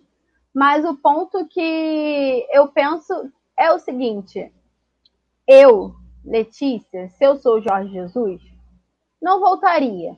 Já tenho uma certa idade, já sou ídolo aqui no Flamengo, já escrevi meu nome na história, tive uma passagem espetacular, ganhei mais título do que perdi jogo. E aí você voltar, uhum. a carreira do técnico não é fácil. Então, assim, voltar uhum. para o Flamengo não é uma garantia de que o Flamengo vai jogar o mesmo futebol, de que o Flamengo vai ganhar tudo nas mesmas condições. E isso pode ser uma coisa negativa para o Jorge Jesus, porque aí ele não faz o que a torcida espera dele e pode sair manchado. Claro que ele nunca vai ter a história 100% manchada por tudo que ele já escreveu, mas pode ter, pode com certeza perder uma parte é, do carinho da, da torcida do Flamengo, que hoje eu acho que 100% idolatra o Jorge Jesus, assim, ou pelo menos reconhece o feito que ele fez aqui em 2019 e 2020. E acho que as tratar sobre isso realmente não tem muito fundamento, porque o Jorge Jesus ele estava aqui, ele renovou o contrato, um mês depois ele decidiu sair, pegou a malinha dele, foi lá para o Benfica, foi para Portugal, voltou para casa dele, voltou para a família dele, foi uma escolha dele. Ele optou por isso. Claro que muito influenciou, muito influenciado pela pandemia e por todo o momento que o mundo estava vivendo, mas ele escolheu sair. Se ele escolheu sair, tudo bem, ele está empregado lá. O Flamengo tem um técnico aqui. O Flamengo não está à deriva, não está procurando ninguém. O Flamengo tem um técnico, pode não ser o técnico mais a, que a torcida mais ama, pode não ser o técnico que a torcida acha que é o nome ideal, mas é, o, mas é um técnico, é um técnico que ganhou o Campeonato Brasileiro e, e é o técnico que a diretoria já disse que vai continuar para a temporada. Então, debater um, um retorno do Jorge Jesus não tem muito sentido por agora. Se fosse em condições diferentes, assim, se ele tivesse desempregado, se o Flamengo tivesse procurado um técnico e tudo mais, tudo bem. Mas acho que agora, hoje, não tem muito o que acontece. E é bem isso que ele fala nessa entrevista, nessa entrevista coletiva, né? Ele comenta sobre. Ele agradece esse carinho da torcida do Flamengo e compara com o que aconteceu no Benfica, né? Que foi muito semelhante. Ele já tinha uma passagem pelo Benfica e o que, que aconteceu? O Benfica sempre guardou esse carinho por ele e acabou que ele retornou.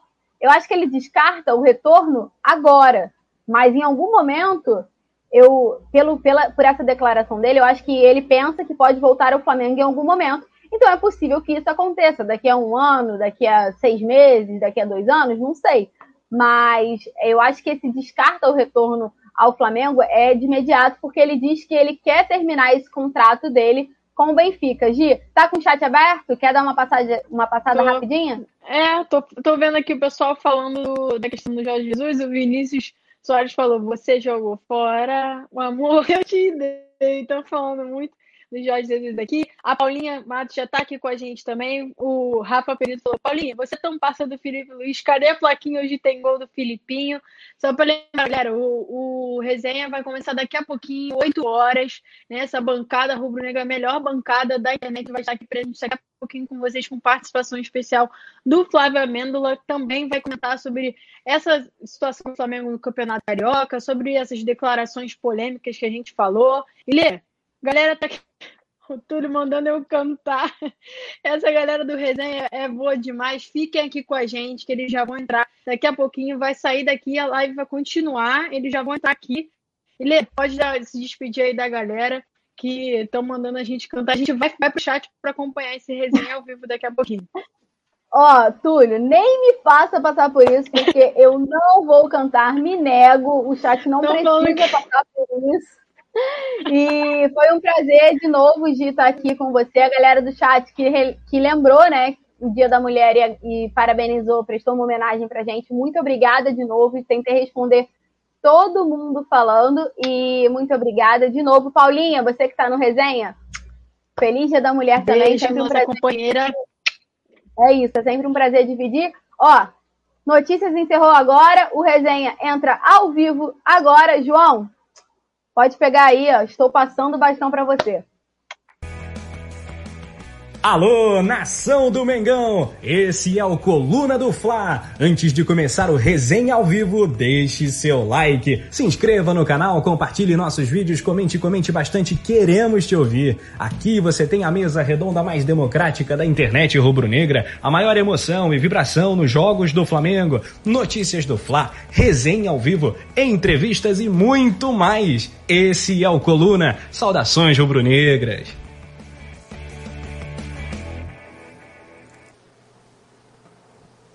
É isso, então. Que isso? Só bigode, então, hoje? Só tava ali com bigode. Então, ao vivo, resenha começando. Isso aqui é uma promessa, obviamente, que tá ridículo, mas é, boa noite para todo mundo, todas as mulheres do chat, principalmente aqui é, do mundo, né? Um feliz Dia Internacional da Mulher. Começar hoje, então, com você, Paulinha. Um feliz Dia da Mulher para você, especialmente. Suas considerações iniciais e desculpa aí por esses três bigodes. Obrigada, João. Boa noite. Boa noite, Túlio, Flávio. Um prazer te receber aqui no Resenha. Produção, muito boa noite a todos. Não ficou feio o bigodinho, tá todo mundo no estilo. os, os visuais estão aprovados. É, já vamos chegar resenhando, tem muita coisa pra gente falar hoje, muito assunto pra gente bater. Então já chega aí deixando like, se inscrevendo no canal, ativando o sininho, tudo isso que vocês já estão acostumados e bora resenhar que hoje tem presença ilustre, convidado especial, é outro patamar, filho. outro patamar. E agora eu vou falar com ele, Flávio Amêndola, parceiraço do Coluna, cara diferenciado na cobertura. Tá também agora com o canal dele no YouTube, o canal do Amêndola, que tá, tá começando, mas tá indo bem já no Twitter. A gente sempre acompanha, é sempre um prazer falar com você, irmão. Muito obrigado por aceitar o, o convite de trocar essa ideia aqui com a gente. Pô, tamo junto, que é isso. Eu que agradeço a todo mundo aí. É um prazer estar aqui com vocês. Tulinho, já trabalhei, tive o prazer, o privilégio de trabalhar com o Túlio na Band. É, já conheço vocês todos também aí da, da vida profissional. É, e tem muita coisa boa para a gente falar hoje, um dia agitado, né? Embora seja início de semana ainda. Pois é, início de semana, a gente vai falar de tudo. Tem Senna voltando, tem Jesus falando do Flamengo, isso aí já toda semana tem. E Túlio, você pagou a promessa, eu paguei a minha, seu boa noite. Esquece esse negócio de cabelo, né? ah, isso é um pedido da nação. Boa noite, JP, Paulinha, parabéns pelo seu dia também a todas as mulheres, né? É, aliás, todo dia é dia da mulher, né? Vai lembrar, hein, rapaziada? Fica aí consciente. Prazerzaço fazer o programa aqui com a Amêndola, pô, parceiro. Isso aí, o Amêndola acompanha, grande profissional, grande repórter, cara, manda bem demais. E hoje, né, só bigode grosso, com exceção da Paula, claro, né? E também... né? Imagina. E não foi combinado, hein? Não foi combinado. Tudo nosso, nada deles. Vambora. Vamos falar de Mengão. Vambora, eu vou dar um giro no chat já já, mas antes da produção mas, matar. Ó, vê aqui a, a campanha lá, ó. Pinta João, pinta João, pinta João, tá? É a nação pedindo. Não vou pintar cabelo de rosa, esquece, não prometi isso. mas antes de dar um giro no chat, produção, bota a vinheta na tela e vamos junto.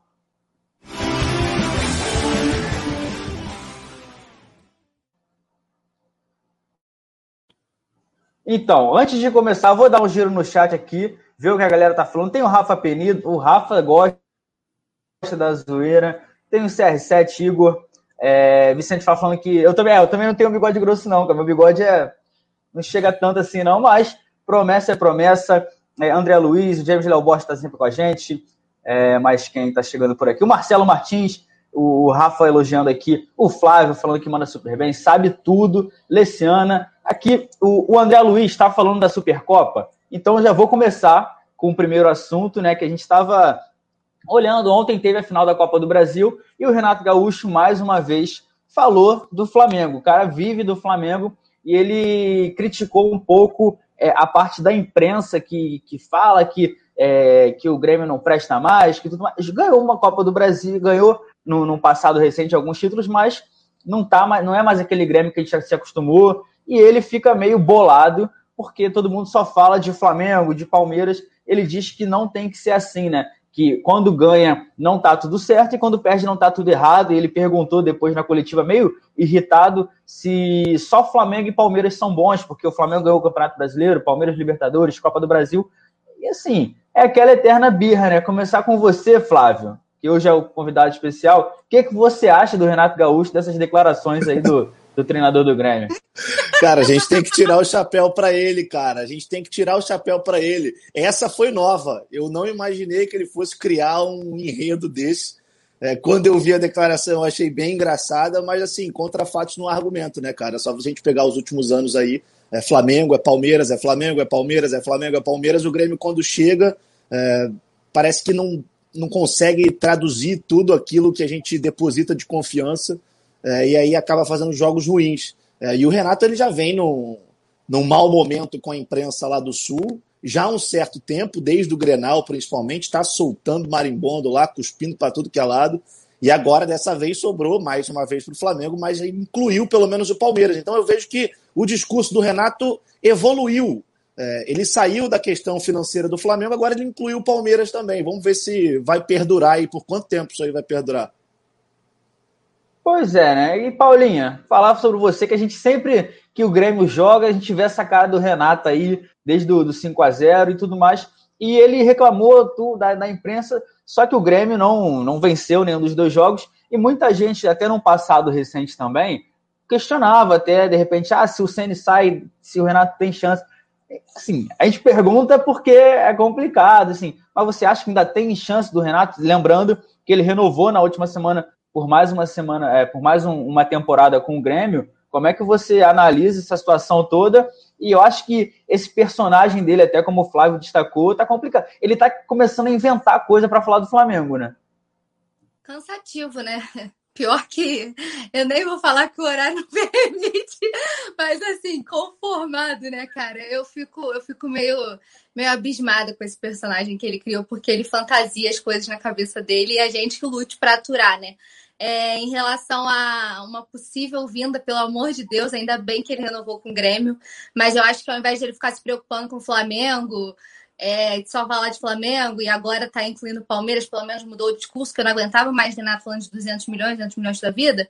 É, eu acho que ao invés dele se preocupar com o Flamengo, ele tem que olhar para o trabalho dele, para o que ele vem exercendo no Grêmio e fazer uma autocrítica de perceber o que está errado e o que, que, precisa ser mudado, né? Principalmente porque ele renovou o contrato é, e daqui a pouco ele vem com essa história aí de melhor futebol do Brasil. É complicado lidar com com o Renato e seu ego ferido, mas eu acho que ele, é, ele se preocupa demais com as outras equipes e não olha para o próprio trabalho dele, que ultimamente é bem questionável e eu diria que até pífio, né? Futebol apresentado pelo famoso Grêmio poderoso, que é o melhor time do Brasil, enfim.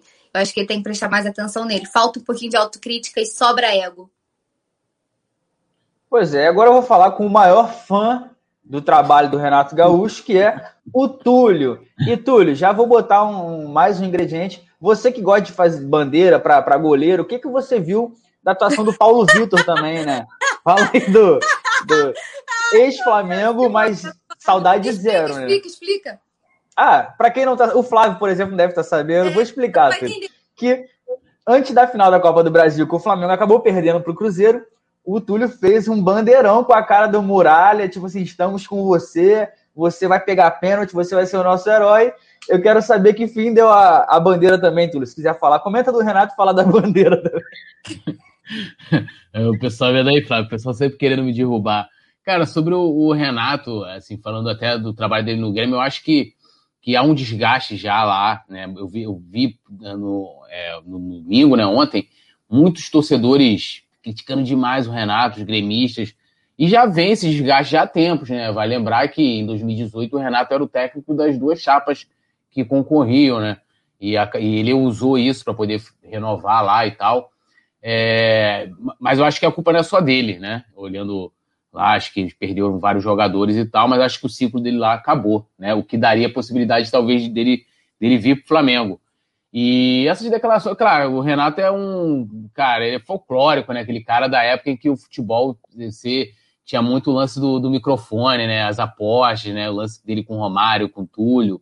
Foi uma época que eu peguei assim, muito quando eu comecei a torcer, acompanhar, ir pro estádio, o Renato, e ele continua trazendo esse personagem como técnico também. Então ele fala, agora como ele não tinha como falar do Flamengo, né, dos 200 milhões, ele incluiu o Palmeiras, o que não deixa de ser uma mentira, que são as duas últimas equipes que vêm é, protagonizando no futebol brasileiro, não só dentro de campo, mas é, mostrando que a parte administrativa, o fato de você ter né, uma, uma administração equilibrada, isso rende frutos, né? Apesar, só, lógico, tem a diferença do Palmeiras ter um, uma, uma empresa que banca né, contratações e tal, é mais do que uma, uma patrocinadora, é uma parceira de fato, mas é, é dá para comparar com o Flamengo. E sobre a, a bandeira do. do cara, eu, eu não fiz a bandeira do Muralha. Eu fui seguir, final da Copa do Brasil. Tava no jogo na Ilha do Urubu, não lembro agora contra quem foi o jogo, e o jogo seguinte era a final da, da Copa do Brasil contra o Cruzeiro. E aí a gente. Aí lá tinha uns, tinha uns amigos que estavam lá para entregar uma bandeira pro Muralha, tipo, dar força para ele, né? Teve aquela, aquela capa no jornal, não sei o quê, todas aquelas críticas. E aí eu fui lá participar, entendeu? Tipo, lá dar força pro cara e tal, e a bandeira ficou com o Muralha. Ele deve ter, acredito que ele tem até hoje a bandeira. Tiramos uma foto, né? Mas faz parte. Eu fui lá apoiar e é isso aí. Agora, Paulo Vitor, nunca, nunca fiz nada pelo Paulo Vitor, não. Esse aí fica... todo mundo. Fica complicado. Mas agora, voltando aqui ao assunto, a gente sempre debateu muitas vezes é, substitutos, treinadores para o Flamengo. A gente começa a temporada mais uma vez com o Rogério Senna. O Rogério Senna não tem 100% da confiança, né? Mesmo com o título do Campeonato Brasileiro, a forma que a gente conquistou, o Túlio até falou que a gente foi campeão tendo que esperar o jogo do Inter, é. A gente foi campeão, mas não estava todo mundo satisfeito. E, e, Flávio, assim, a gente falou do, do Renato Gaúcho, é, que de repente nem é mais um nome tão cogitado para assumir o Flamengo. Se tivesse que mudar, você acha que o Flamengo deve buscar alternativas, manter o foco no, no cenário internacional ou, ou, outro nome, de repente, aqui no Brasil? Você acha que tem técnico para o Flamengo ou não? Tem que abrir os horizontes aí? Cara, eu acho que por tudo que o Renato construiu na carreira dele como treinador, por tudo que ele fez lá no Grêmio, é, eu, eu, na minha opinião, eu não acharia uma ruim contratação do Flamengo vir o Renato para a vaga do Rogério, por exemplo, caso o Rogério fosse demitido agora no início dessa temporada. É, na verdade, me agrada. É, eu acho que esse estilo do Renato com esses jogadores do Flamengo, é, no meu modo de ver, daria muita liga. Mas também, obviamente, pode dar errado, a gente sabe disso, né? É, mas eu acredito que daria certo. É, mas agora, se a gente parar para analisar o início de 2021, o início da temporada de 2021, é, você não vai ter um período de treinamento para os seus jogadores. É, isso está acontecendo porque os principais estão em férias enquanto a temporada já começou. É, a partir do momento que você pensa, cogita em não ter um treinador como o Rogério, é, já pensar num substituto, se você for olhar para o exterior, o tempo vai ser muito curto.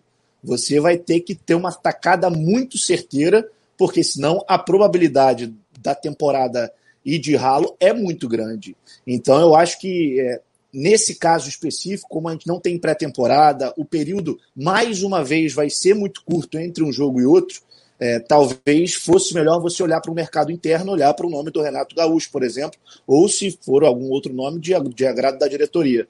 É, justamente por isso. Mas se houvesse tempo, se fosse uma situação é, que viesse já desde o fim do ano passado, é, já para iniciar esse ano trabalhando, aí eu já acho que seria melhor olhar o mercado internacional. Então, Paulinho, eu vou dar um giro no chat, já até separei um comentário aqui. O Marcelo Martins, a Lohana Pires está aqui. É...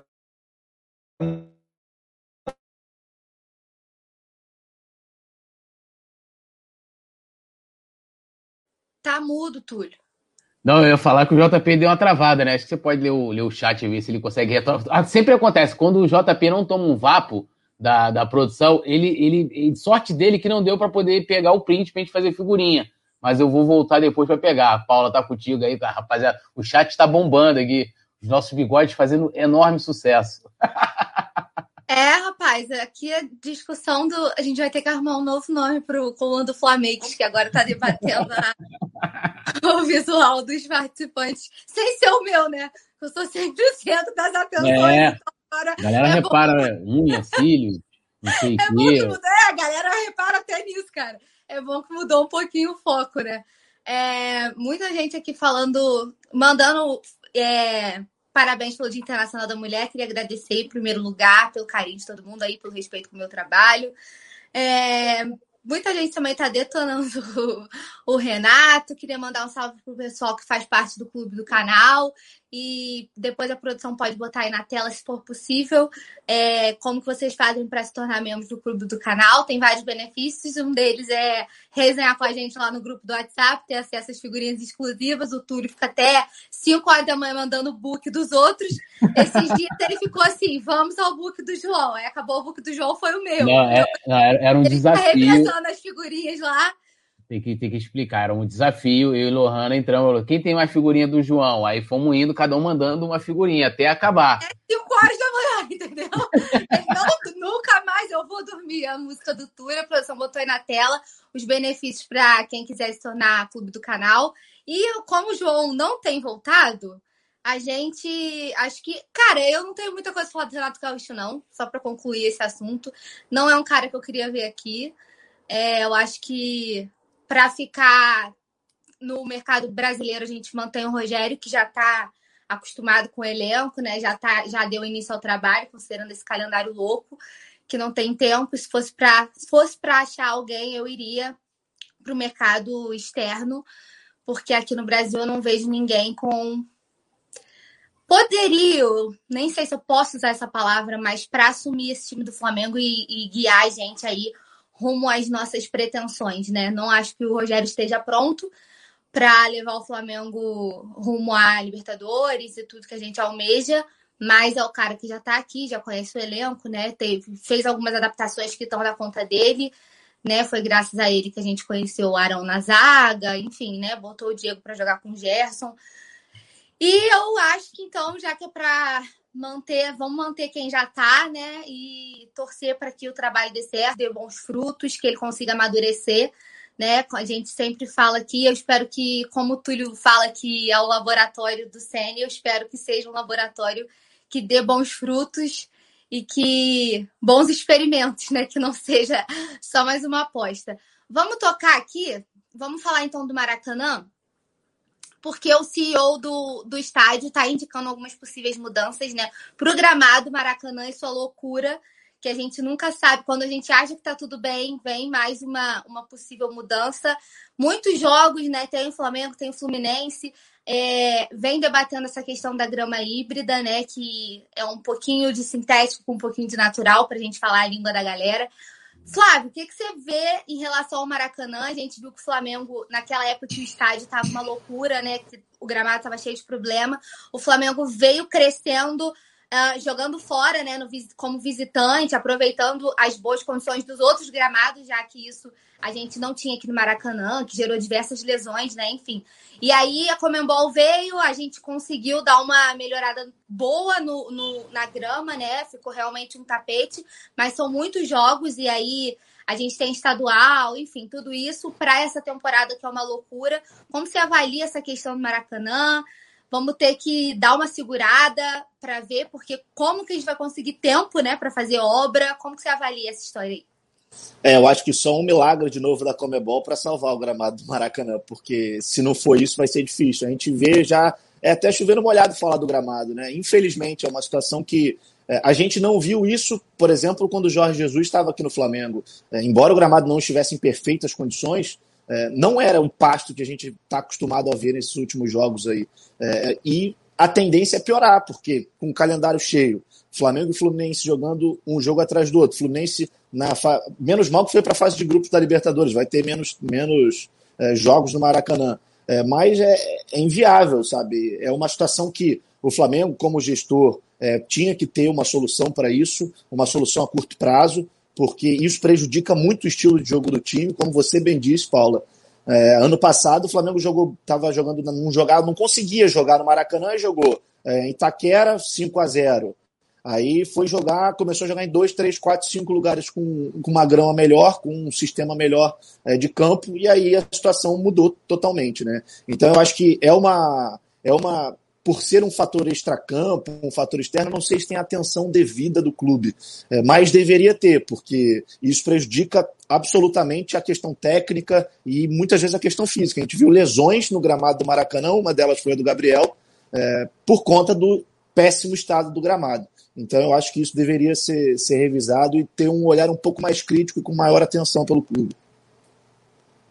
É, ó, posso mandar bala aqui falar. Antes eu queria concluir o lance do, do Renato, porque assim, é, é, antes de falar do gramado, que é, uma vez a gente falou aqui, isso gerou uma enorme, uma enorme polêmica na época, e também trouxemos que o Renato era um dos nomes, depois saiu até mais nomes, saiu do Vanderlei Luxemburgo, que era um dos nomes que estavam lá na pauta dos dirigentes do Flamengo. Não tinha proposta, tinha nada, estava lá sendo debatido. De que olhando para o futebol, pro, pro, é mais ou menos o que o Flávio falou, olhando para o futebol nacional, e olhando que o técnico do Flamengo é o Rogério Ceni, que é um técnico ainda em, em, ascensão, Renato não é nenhum absurdo, né? Considerando tudo que o Flávio falou, do trabalho dele no Grêmio, a própria experiência dele, né? É, e agora sobre o gramado, eu acho que é, enquanto não tiver uma possibilidade de uma de resolver o problema definitivamente, vai ser isso aí. E até a, a, a entrevista lá do Severiano Braga, né, que é o CEO lá do, da, da empresa e tal, em cima disso. a gente precisa de uma definição da questão do edital,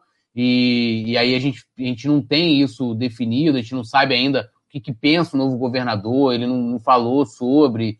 É, é tudo, é, é, tudo muito, né, tipo, em cima que a gente não sabe do futuro de nada. E, e sabemos também que é, hoje, hoje, olhando hoje o cenário, teria uma outra empresa sem ser Flamengo e Fluminense para gerir o Maracanã é, que não é o ideal, acho que tem que ser gerido pelos clubes, né? E ser aberto a todos os outros, né? A Vasco, a Botafogo, a, os, clubes menores que forem fazer partidas lá e não né, ser algo restrito. Mas enquanto não tiver definição de você ter um, uma concessão de 35 anos, alguma coisa, não tem como. O gramado híbrido, por exemplo, que é, que é muito falado, Ele não é um gramado barato. Aí vai lá, Flamengo e Fluminense, independente de quem pague ou não pague, mas é, Flamengo e Fluminense investam num, numa tecnologia que aí chega lá daqui a dois meses, acaba, ah, acabou o contrato aqui, a gente vai abrir a licitação para as outras e os caras vão receber um gramado de não sei quantos milhões. Absurdo, né? É muito absurdo. O, o rapidinho aqui, ó, o desalentado otimista perguntando se o chat pode fazer perguntas. Desalentado pode fazer perguntas e eu quero saber se você já se inscreveu no canal. Por que, que eu estou perguntando isso? Porque ele falou o seguinte, que antes dele se inscrever no canal, ele analisa para ver se o canal tem conteúdo, né? Ele falou isso lá no, no, no, no último jogo. Então eu quero saber se o Coluna já foi agraciado pela inscrição do desalentado, desalentado otimista. Eu gostei desse nome. E quando ele aparece aqui que eu vejo, eu gosto de citá-lo. Tamo junto. Pode mandar pergunta também. Vai lá, JP. O JP agora está recuperado. Tô de volta. Tá me ouvindo bem? Pô, tá... Masteres, Masteres. Nada, tava passando um sufoco aqui falando com a produção, mas agora tá tudo certo. Vocês estão me ouvindo bem? Tudo certinho? Tá bonitão tá. agora. Tá. Você já começou a falar do, do gramado, né? Eu tava ouvindo aqui, né, Túlio? E dando continuidade, uma coisa que eu até comentei com a, com a produção no, no último jogo é que a cada jogo que vai passando já nessa temporada, o gramado vai ficando pior. Ou seja, e assim, a gente teve jogo, por exemplo, do Fluminense com, com a equipe também, sub-20, sub-23, num gramado. Vocês acham que isso também dava para ser evitado? Porque o Carioca agora a gente não é mais como antigamente, que, ah, vou jogar em volta redonda, então pega um americano, vai jogar em campos. Como é que vocês acham também o quanto isso atrapalha? Porque daqui a pouco o Flamengo vai precisar de um gramado bom. E a gente viu que no começo da última temporada o gramado atrapalhou bastante, né, Paulinho? É, a gente vem debatendo gramado há algum tempo, né? Já é um problema bem recorrente. E aí a gente volta naquela discussão de que a gente sempre disse que o Flamengo poderia ter aproveitado a pausa da, da, das competições, né? A, a, a pausa forçada da pandemia para tentar dar um jeito nessa, nessa questão, né? Porque é, são só paliativos, né? Que o clube vem adotando e o problema não é solucionado. Chega uma hora que não adianta, né? Mas é, tentar resolver o problema superficialmente, né? Então, acredito que enquanto não, não houver a reforma, não houver a mudança inteira do gramado e como tem que ser feita, nas condições que precisam ser feitas, a gente vai, infelizmente, ter que debater a, a qualidade de Maracanã aqui. Mas aí tem o ponto que o Túlio falou sobre a licitação, enfim, tudo isso é uma é um caos, né? Eu acho que falta também divulgação. Prefe... O governo podia podia abrir essa licitação, né? O Flamengo estava brigando pela, pelos 35 anos lá de, de administração. Mas em relação ao gramado, eu acho que a gente vai ficar chovendo molhado enquanto, enquanto as soluções forem paliativas e não forem definitivas. Eu acho que poderia, por exemplo, nesse jogo contra o Macaé, é, como você falou do, dos estados alternativos, né? O Macaé vai mandar alguns jogos aqui no Eduardo Guilherme então, eu acho que poderia haver maior, esse maior revezamento, né? Do que você acabar, entra em acordo e aí vai, joga no Maracanã, enquanto mais jogos, mais prejudicial o gramado. Então, por exemplo, era um jogo que poderia ter acontecido aqui e outros jogos, né, com as equipes menores, poderiam ser mais, poderiam ser melhor distribuídos, eu acredito. Ao invés de você ficar nessa história de ficar vendendo mando, porque querendo ou não, para eles é, é vantagem, né, vender o manto. A gente sabe que, enfim, questões financeiras, tudo isso que interfere no, nos clubes de menor expressão. Então, eu queria que o jogo tivesse sido aqui, né? O, o Flamengo Macaé, mas infelizmente não fui agraciada com esse poder, a gente teve que ver no Maracanã mesmo. pois é, eu vou dar mais um giro no chat aqui, falar com a galera. O Beto Nuremberg também está por aqui, Vicente Flá, Matheus Coelho falando que o Rogério vai ganhar tudo com o Flamengo para a gente parar de cornetar. A gente quer mais isso, Natanael também é, falando aqui do meu bigode. Um feliz Dia das Mulheres para você. E aí que ela escreveu, pô. Tá te dando não, moral. Aí não precisa, pô. Falou que o, que o JP tá parecendo o galã dos anos 50 com esse bigode. Só lembrando, você vê como é que o pessoal lá do grupo né, de membros trabalha. Já temos figurinha com o JP travado Já e com chegou? Já chegou, é rápido ah. lá, que, amigo, o trabalho é eficiente, né? Pessoal não dorme. Vamos dar sequência aqui, daqui a pouco vou dar mais um giro no, no chat, porque domingo, não, fim de semana tem, tem clássico, a gente está com uma semana cheia, vamos falar de alguns jogadores, algum, algumas novidades no treino, aí a produção colocando. Domingo, 18 horas, tem Fla-Flu, não é ainda com o time principal, e agora eu quero saber de você, Flávio, que você acompanhou as duas primeiras rodadas, né? Como é que você avaliou a, a participação dos garotos que estão começando, dois jogos, duas vitórias, não sofreu gols. Qual o seu destaque aí que você tiraria e qual a expectativa também para o jogo de domingo já, né? Cara, é, eu, eu acho que assim existiram dois universos diferentes, né? O primeiro jogo e o segundo jogo. O segundo jogo, os primeiros 10 minutos do, dos garotos do Flamengo é, me trouxeram na memória o Flamengo de 2019 do Jorge Jesus, um time que parecia veterano, marcando em cima, jogando no campo do adversário, criando oportunidades. Aí você via um jogador como o João Gomes no círculo central virando um jogo para o Michael. O Michael domina a bola, o João Gomes acelera e recebe na entrada da área para finalizar na trave. Então, assim, a gente viu algumas uh, ideias interessantes desse time sendo muito bem executadas pelos jogadores que estavam em campo já nesse segundo jogo. É, no primeiro jogo eu achei que a questão do nervosismo, a questão física principalmente pesou muito, é, mas esses garotos todos eles têm muita qualidade e no fim das contas o Flamengo encontrou aquele gol com o Max naquele chutaço de fora da área. Agora no segundo jogo eu já, já achei que houve uma evolução muito boa. É, eu gostei muito, para mim foi o melhor do jogo Hugo Moura. É, eu não tinha tanta expectativa assim é, com o retorno dele. Eu achei que ele já seria descartado, não de primeira, mas é, muito em breve. Mas o jogo que ele fez foi muito positivo, é, muita tranquilidade. Ele deu uma dinâmica no meio-campo. Parece que ele e o João Gomes se entenderam muito bem quando um ia e o outro ficava. É, eu, eu gostei muito desse segundo jogo de, desses garotos. É, e até o que eu falo muito, até mesmo nas minhas lives lá no canal, é que muitos, muitos falam, ah, mas o Fluminense, a base do Fluminense, ela tem valores individuais melhores que a base do Flamengo. Tudo bem, ok, mas no profissional a história é completamente diferente. Eu acho que esses garotos do Flamengo, embora eles sejam garotos, é, já são garotos muito mais experientes, com muito mais rodagem, com muito mais bagagem é, do que esses garotos do Fluminense, que alguns de fato têm um pouco mais de qualidade, mas eu acho que ainda estão muito cru em relação a esses jogadores que hoje estão jogando é, pelos profissionais do Flamengo. Tem, tem uma pergunta aqui no chat para o Flávio, pode, pode fazer? Você que manda, Túlio, só fazer. Vamos lá, o desalentado time falou: Túlio, o Amêndola pode declarar o time de coração? Eu sei qual é o time do Flamengo, não posso falar. Ele que, ele que fale aí, se pode falar ou não. Não, todo mundo já sabe, cara. É, é bem explícito. Eu prefiro não, não falar, mas todo mundo sabe. Não tá dá para esconder. Né? Tá... Não dá, fala alto, fala alto. Não dá pra esconder. Essa daí é complicada. Essa é boa é quando vai Pô, essa aí dá pra ouvir, meu amigo, do outro lado do Maracanã. Ô, Túlio, vamos continuar. Você sempre na, na dessa resenha, mas você que gosta de acompanhar a molecada, assim, desde a, da, sempre acompanhando a base, Sim, ele falou, o, o Flávio falou muito bem também do Hugo Moura. Primeiro eu quero saber a sua avaliação desses dois jogos, quem você destacaria. E sobre o Hugo Moura também, a gente já viu que o Vasco quis é, a contratação do jogador em duas oportunidades, agora tentou de novo. E assim, eu também acho que foi bem, mas se tem alguma perspectiva, acho que dá para aproveitar durante a temporada, até porque a gente, ah, não, tem o Arão, tem o Gerson, mas a gente viu que em certos momentos o Gomes teve a oportunidade de jogar, a gente teve que voltar o Diego, o Diego acabou achando ali um bom lugar para jogar por conta de ausências importantes, né, Túlio? É, eu, assim, com relação ao Hugo Moura, primeiro que eu, eu não, não traria de volta e vou explicar por quê. Eu acho que na, na faixa de campo que ele joga, a concorrência é gigantesca. É, não, não, é Gerson, Arão, Diego, né? A gente tem o, o João Gomes que está na frente dele, né? Está na frente dele também, a não ser que dê uma louca no Rogério e, e prefira o Hugo Moura. Isso não tira o mérito dele, né, da atuação contra o, o Macaé. Eu também, eu acho que desses dois jogos, a partida contra o Macaé foi muito melhor. A equipe, talvez pelas mudanças que, que fizeram, né?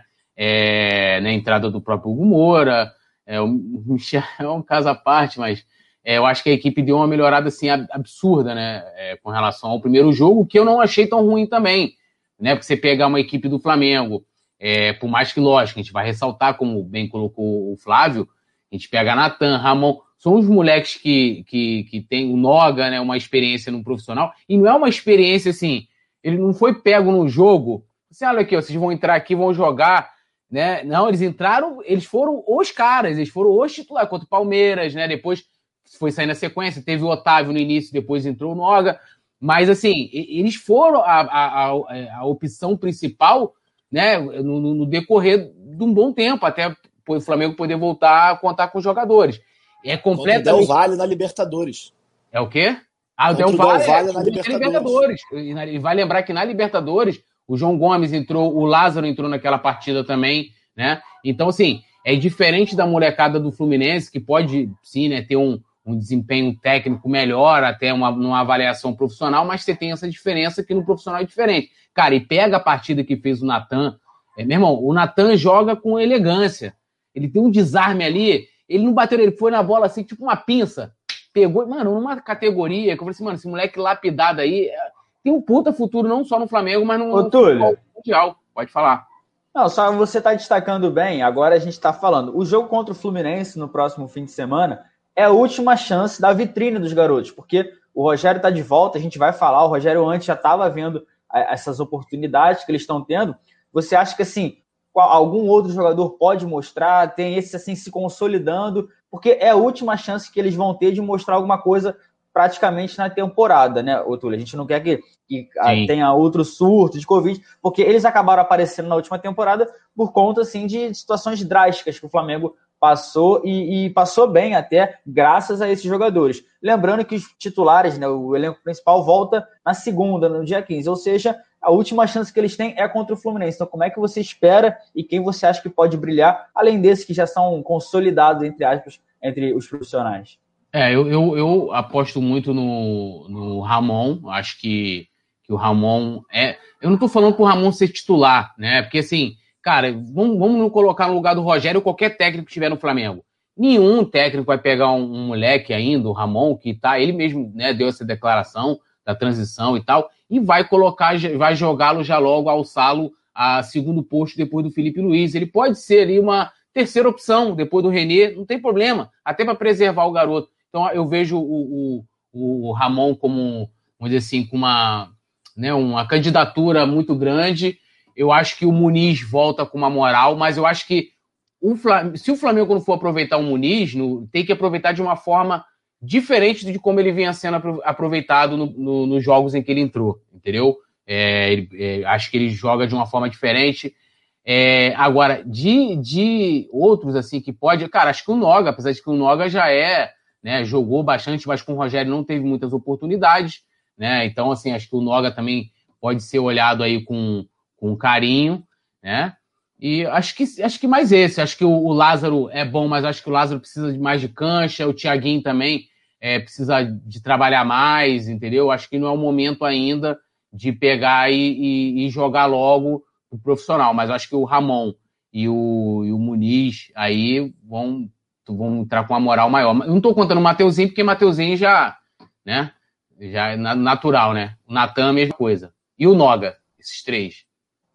É, com certeza. A produção jogou na tela aí, a gente fala desse assunto de vitrine, que no domingo é a, último, é a última chance que eles têm para mostrar esse carioca. A estreia do ano passado, né, foi aí com Gabriel Batista, Mateuzinho, Rafael Santos, Dantas e Ramon. Vinição, Hugo Moura, Yuri César, Luiz Henrique, Vitor Gabriel e Lucas Silva. Desses, quem continua são apenas o Gabriel Batista, o Mateuzinho, o Ramon e o Hugo Moura, que voltou, que mesmo assim depois do Carioca ele teve uma chance no Coritiba de rodar. Então, Paulinha, como é que você vê essa situação também da vitrine para os garotos até ganharem um pouco mais de, de rodagem também, né?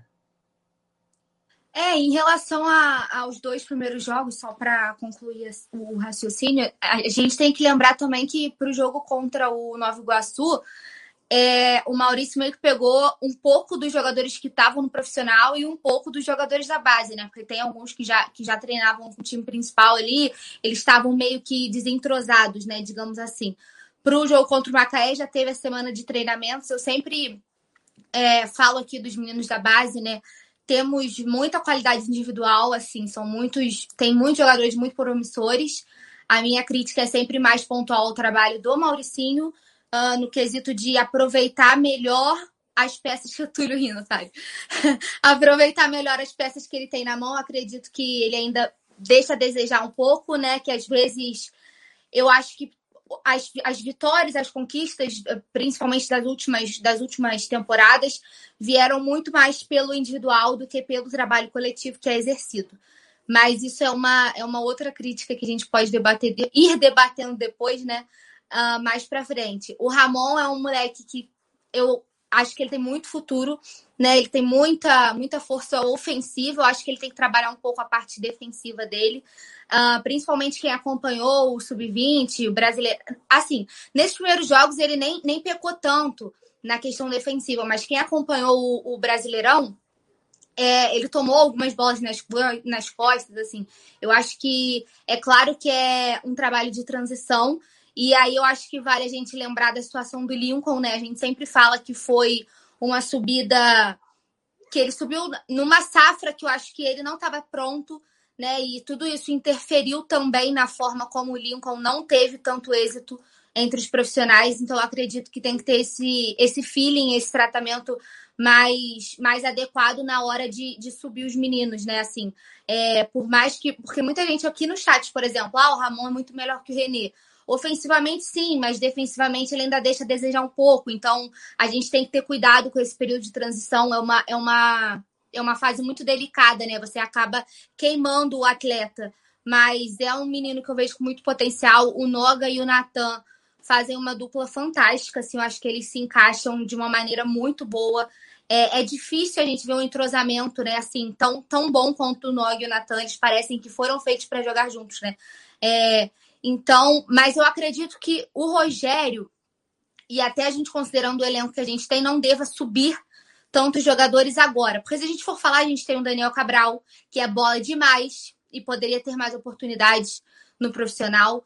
É, então, eu acho meio complicado, porque tem o Lázaro, que é muito bom, mas falta um pouco. Eu acho que ele sente um pouco jogar pelo profissional, porque na seleção brasileira, né, no Mundial, ele brilhou Uh, na base ele se destaca muito, mas quando ele chega para jogar entre os profissionais, ele não tem tanto destaque. Eu acho que falta, sente um pouco. Eu acho que falta um pouco de, de experiência mesmo, de rodagem. Não que ele não tenha qualidade, porque ele é um puta jogador, mas eu acho que falta um pouco de, de experiência. Então, uh, dessas opções que a gente tem disponíveis, considerando o elenco que a gente tem, e aí, como os meninos falaram, assim, uh, Mateuzinho e, e Natan, que já estão integrados eu acredito que o Noga possa, possa subir para começar a ter um trabalho mais específico. E eu apostaria no Ramon. Eu acho que seria interessante. Ele tem o Felipe Luiz ali, que pode. É... Nossa, é um mega exemplo, né? E, assim, o Felipe, para ele, eu acho que seria incrível ter essa troca. É... Acrescentaria muito na carreira dele, na evolução dele. E eu, a galera do chat está falando do Richard Rios, também tem muito potencial, mas também eu acho que falta um pouco mais de trabalho dele com a base. Eu acho que nesse momento a gente precisa ter cuidado com, essa, com esse período de transição é, para não queimar os atletas. Então, eu subiria o Noga e acho que o Ramon, para ele poder ter mais contato com o Felipe Luiz ali, o Noga com o Rodrigo Caio, né? Porque as partidas do Noga até aqui também, e quando, quando ele jogou, né, na, no surto de Covid, não deixou a desejar, né? Foi sempre muito bem. É um menino que, por mais que ele seja muito novo, né? Ele é um dos mais jovens do, do elenco. Ele já tem é, esse esse preparo, entre aspas, que o Lázaro, por exemplo, que é uma das grandes promessas, não tem. Eu acho que ele, ele não sente tanto jogar, jogar pelo profissional. Então, acho que a gente tem que, tem que tomar cuidado nessa, nessa transição aí. É, é vou dar uma. Diga, Túlio. Fazer, não, perguntaram para Paula. Paula Braz. Você está lá, você é vice-presidente de futebol do Flamengo. Mauricinho e Renato Gaúcho. Quem você contrataria? Só tem essas duas opções para você é, treinar o seu time. É impressionante como vocês tentam me derrubar, mas, cara, solução caseira não dá, né? Vem, Renato. O Túlio, o Túlio gosta da resenha. Vou dar um giro no chat. Eu vou falar do Ronaldo, que tem muita gente. A produção teve até que pedir para o opinador aí segurar um pouco, mas a gente vai falar, porque além dele, outras pessoas perguntaram. Vou dar um giro aqui. Vladimir falando do Ramon Misa Pereira, é... Luciano tá por aqui, Rafael Lima, James Léo Bosch também, o Paulo César Lopes, todo mundo chegando por aqui.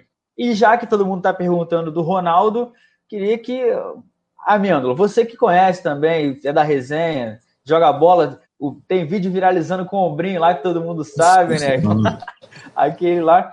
O Ronaldo, ele ganhou chance no Bahia, fez algumas partidas e voltou. Acho que entra naquele bolo que o Túlio falou, né? Não é um jogador muito ruim, assim, muito ah, que não dá para jogar. Eu, particularmente, eu gosto muito do Ronaldo.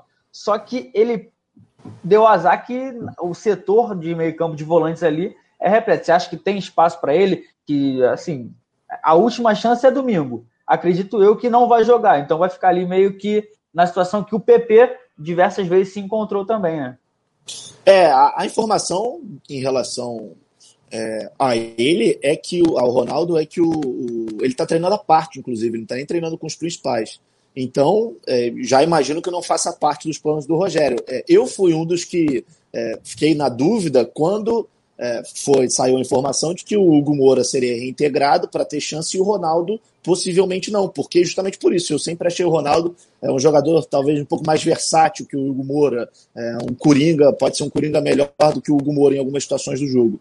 É, então eu acho que a questão do Ronaldo no Flamengo está ultrapassada, eu acho que não fica mesmo, e me causou estranheza, porque o Flamengo havia renovado para ele renovar é, o empréstimo com o Bahia. No Bahia ele era titular, foi titular basicamente o campeonato todo, e aí o Flamengo, através do Rogério, sem dúvida nenhuma, optou por não renovar com, com o Ronaldo. Então, assim, é, é uma opção do Rogério, é claro, a gente entende.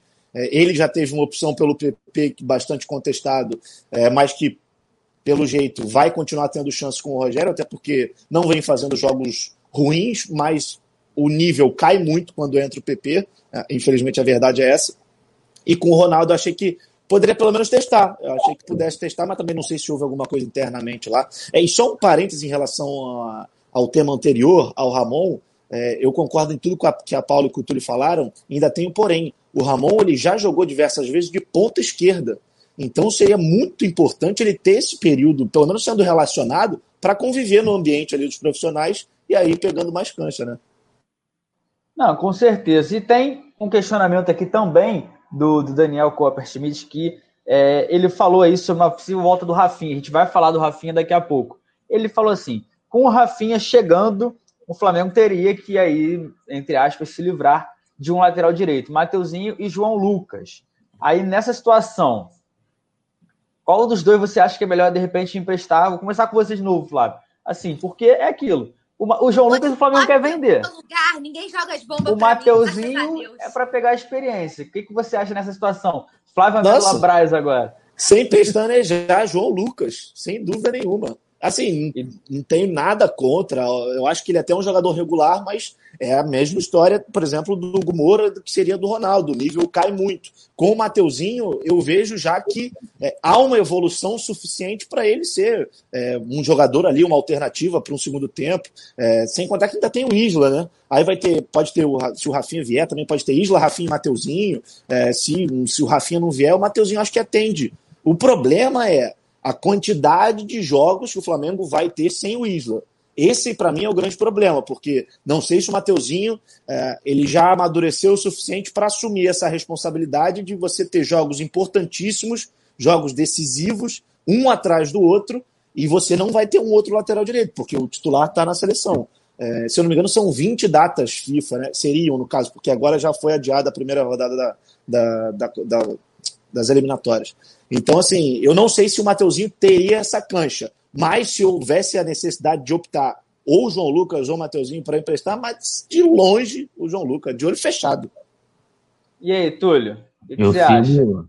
Sigo o relator, pô. Concordo em número, gênero, gênero e grau. Acho que comparando ali os dois, colocando frente a frente, tete a tete, o Mateuzinho é, assim, anos luz, né? Melhor do que o, João Lucas, com todo respeito ao João Lucas, e, e, acho que essa observação que o Flávio fez da questão dele, né, o, o Isla realmente vai ser uma loucura, né, cara? Eu tava vendo, acho que em um mês a, a, a seleção pode tirar, é, tipo assim, pode acabar praticamente aí com, com, com os times aqui do, do, do futebol brasileiro, porque eu tô vendo há uma grande resistência na Europa de liberar seus jogadores. Eu não sei porque não há essa resistência aqui, né?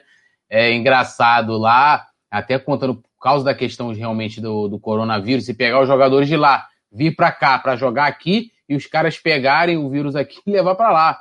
E aí eles estão se negando, não quer deixar. Não, não sei o que, a gente paga o salário e papapá, né? E aqui vai ser, então vai, vai ser tudo concentrado no futebol brasileiro. Flamengo, além de ter os jogadores da seleção brasileira, tem da, da, das outras seleções, como Isla, né? E aí sim, tendo uma sequência, se o Mateuzinho aguentaria essa, essa pegada, né?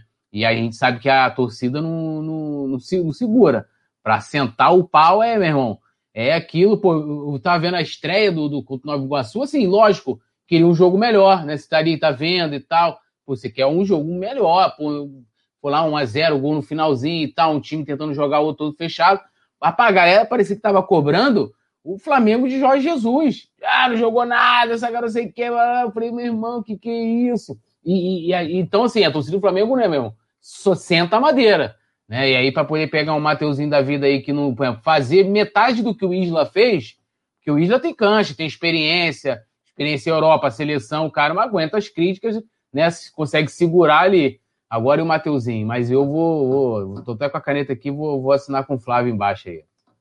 É, Paula. Então, assim, acredito que vá muito com a opinião dos dois colegas. Se você concorda também que, de repente, é, o empréstimo que, que o Daniel Copos estava falando, de repente, era assim para dar experiência para o Mateuzinho. Só que acho que entra no caso do Ramon que você falou.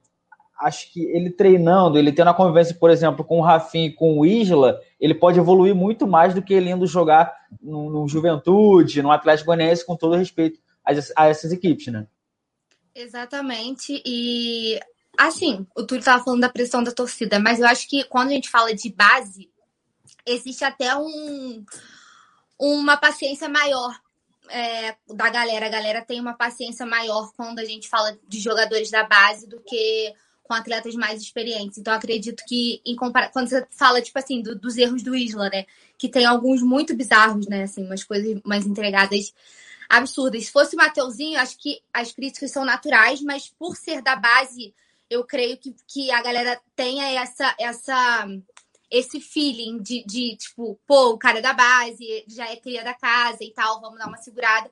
E em relação ao empréstimo, acho que é, é, todo mundo mandaria o João Lucas, assim, com todo respeito, mas eu acho que o, o Mateuzinho é muito tem muito mais qualidade, tem muito mais experiência e pode dar muito mais retorno ao Flamengo do que o João Lucas. E a gente cairia se fosse falado uh, em questão de ah, será que ele aguenta? Ah, o, João Lucas teria os mesmos problemas, né? Será que ele aguentaria todos esses jogos que vem pela frente? Então o debate serve para os dois lados. Aí é uma questão mais técnica, mais tática. Eu acho o Mateuzinho mais, mais evoluído. Eu acho que o Mateuzinho tem mais futuro. O João Lucas, eu acredito que ainda precise dar uma rodada. É, eu vejo o Mateuzinho com muito potencial, um jogador que eu gosto bastante. Quero ver ele crescendo muito aqui. Eu acho que é dessa safra que pode dar muitas alegrias à torcida, né? Tem uma identificação bem legal com a galera. É, então eu também ficaria no João Lucas. O pessoal tá. Cara, é incrível, né? O pessoal tá perguntando se eu vou cantar hoje. Dá uma segurada, eu tô cantando. Não, tem que cantar, Paulo. Todo Temos... programa, não vou fazer isso com presença, entendeu? O Flávio, o Flávio... Pagar quero ouvir, quero ouvir. Flávio... É, nós temos o Faraó, que é, uma, que é um grande Flávio sucesso. É uma lástima, né, gente? O Faraó, foi... inclusive, nós tivemos uma montagem sensacional do Faraó, né? É, porque assim, cada programa há uma história. No último, como Cada programa tinha... conta uma música para ele entender, entendeu? É. Galera... Então, e no último Depois, programa, no último programa nós não tínhamos a Paula, então não tinha quem cantasse, mas surgiu a história da Chacrete, que o JP se animou com a Leda, né, Leda Zeppelin, falou esse nome JP, e também teve como é que é Cidinha Portelão. JP logo deu aquela, chegou daquela travada que ele deu ali, Deu aquela... Então, cada programa hoje vamos ver o que a Paula vai preparar para gente.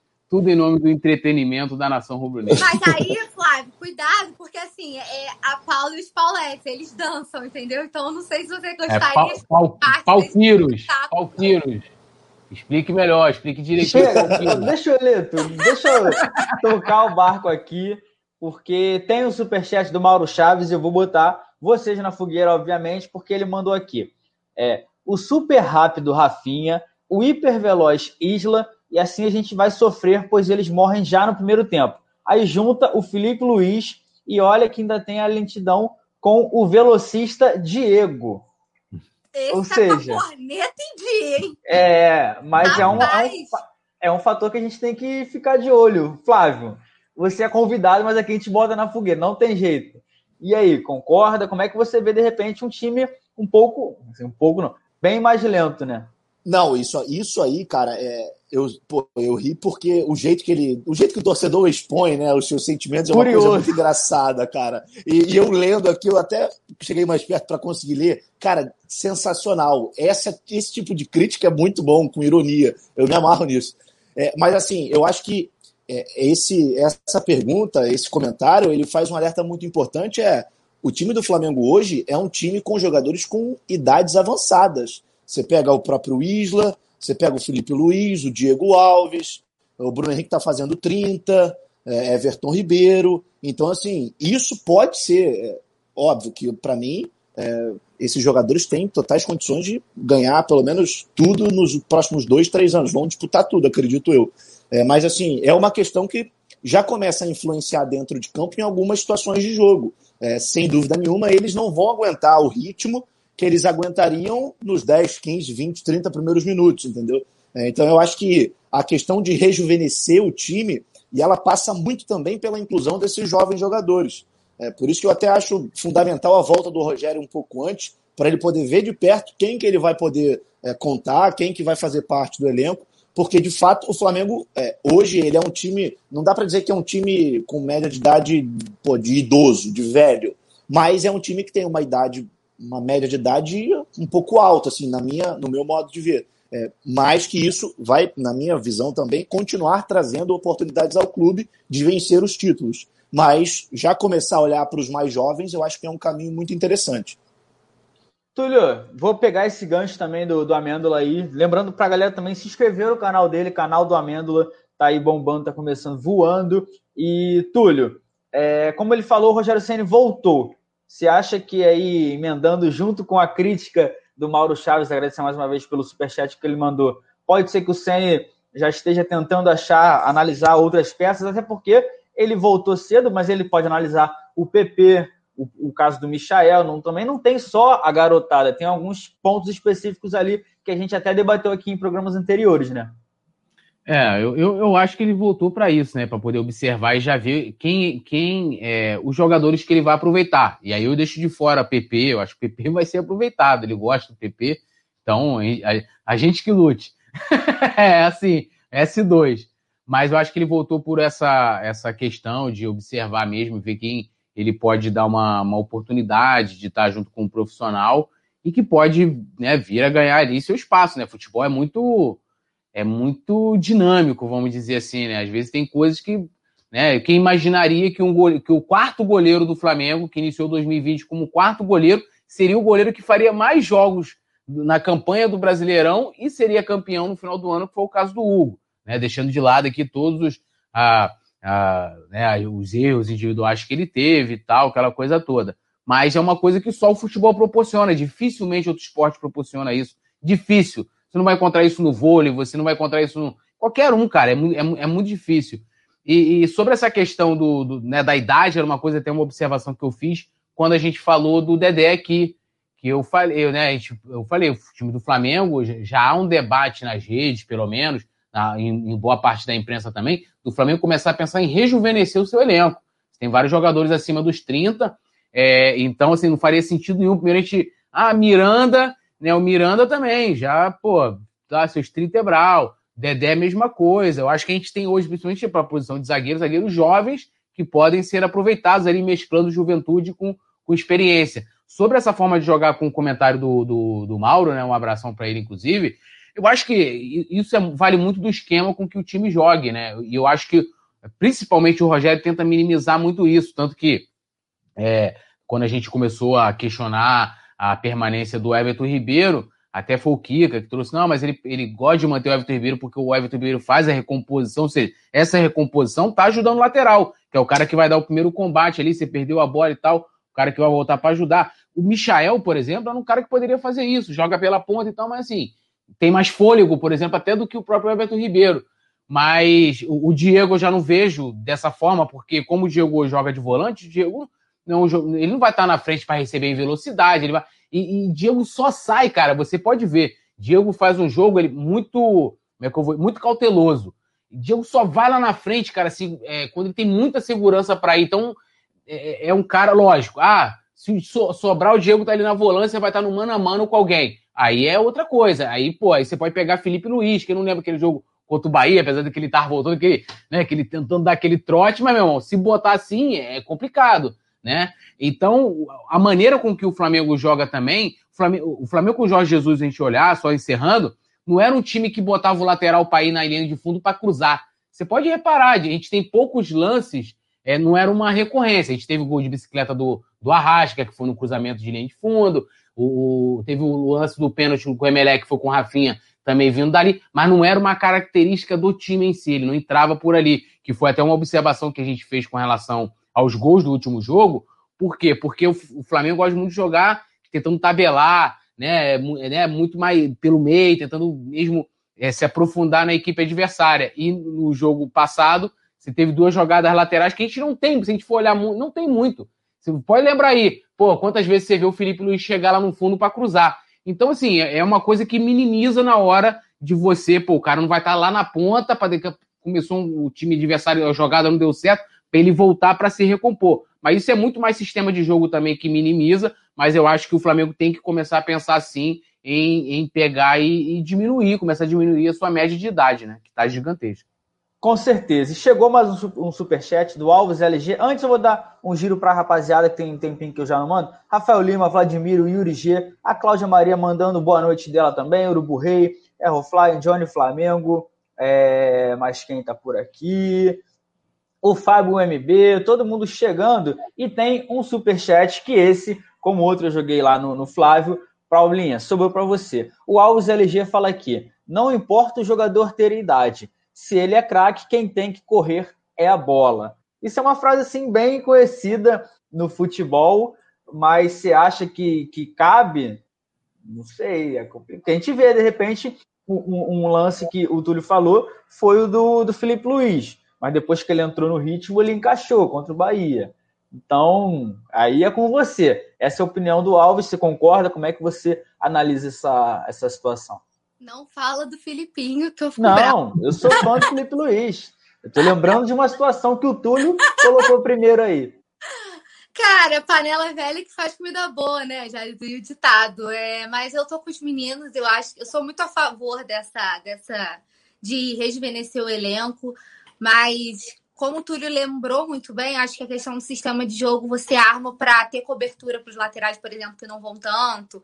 Eu acho que isso aí é questão de adaptação mesmo. Eu eu acredito que ainda dá para é, aí a gente volta no assunto anterior, porque tipo, você leva os meninos da base para terem essa experiência com os mais velhos, para quando você precisar, você poder ter assim, como contar, e aí, é, sem queda de, de rendimento, é óbvio que não vai ter a mesma qualidade, não tem a mesma rodagem, não é isso que eu tô querendo dizer, mas assim, você, eles tendo esse contato, eles tendo maior, um, podendo sugar tudo que os mais experientes têm, têm para oferecer, de conhecimento, de experiência, você uh, acaba fazendo uma troca que você não perca tanto. A gente perde é, uh, em questão de experiência. Eu não sei se eu estou conseguindo explicar exatamente o que eu estou querendo dizer, mas assim, é óbvio que não tem como você comparar a qualidade de, do Mateuzinho com o Rafinha, porque é discrepante, idade, mas quando você tem mais, mais esse, esse contato, mais esse conhecimento, a probabilidade de, ah, eu o Rafinha não vai poder me ajudar, eu preciso do Mateuzinho, dele tá mais pronto para assumir essa responsabilidade sem deixar cair tanto o rendimento. Eu acho que a gente pode usar o Hugo de exemplo, né? Porque assim, ninguém esperava muito, quando ele precisou, ele estava ali, e aí foram, foram falhas muito pontuais, mas no todo, como a gente fez, como a gente falou no, no resenha que a gente encerrou a temporada, né? O, a temporada do Hugo foi muito mais positiva do que negativa o saldo foi muito positivo de você conhecer e de você espelhar esse goleiro. Porque quem acompanha a base do Flamengo, quando a gente discutia Hugo, Gabriel Batista, ah, eu sempre falava que o Hugo estava muito acima do Gabriel Batista. Se a gente fosse comparar em patamar de os dois defendendo a base. E aí a gente teve a oportunidade de ter essa vitrine. E independente das falhas, porque por mais experiente que sejam, o Felipe Luiz falha, o Rafinha falha, o Diego Alves falha, por mais que eles falhem também, a temporada do Hugo foi muito bem vista e foi uma super foi um super, foi uma um presente, eu acho que para a torcida que não esperava, assim como revelar o Natan.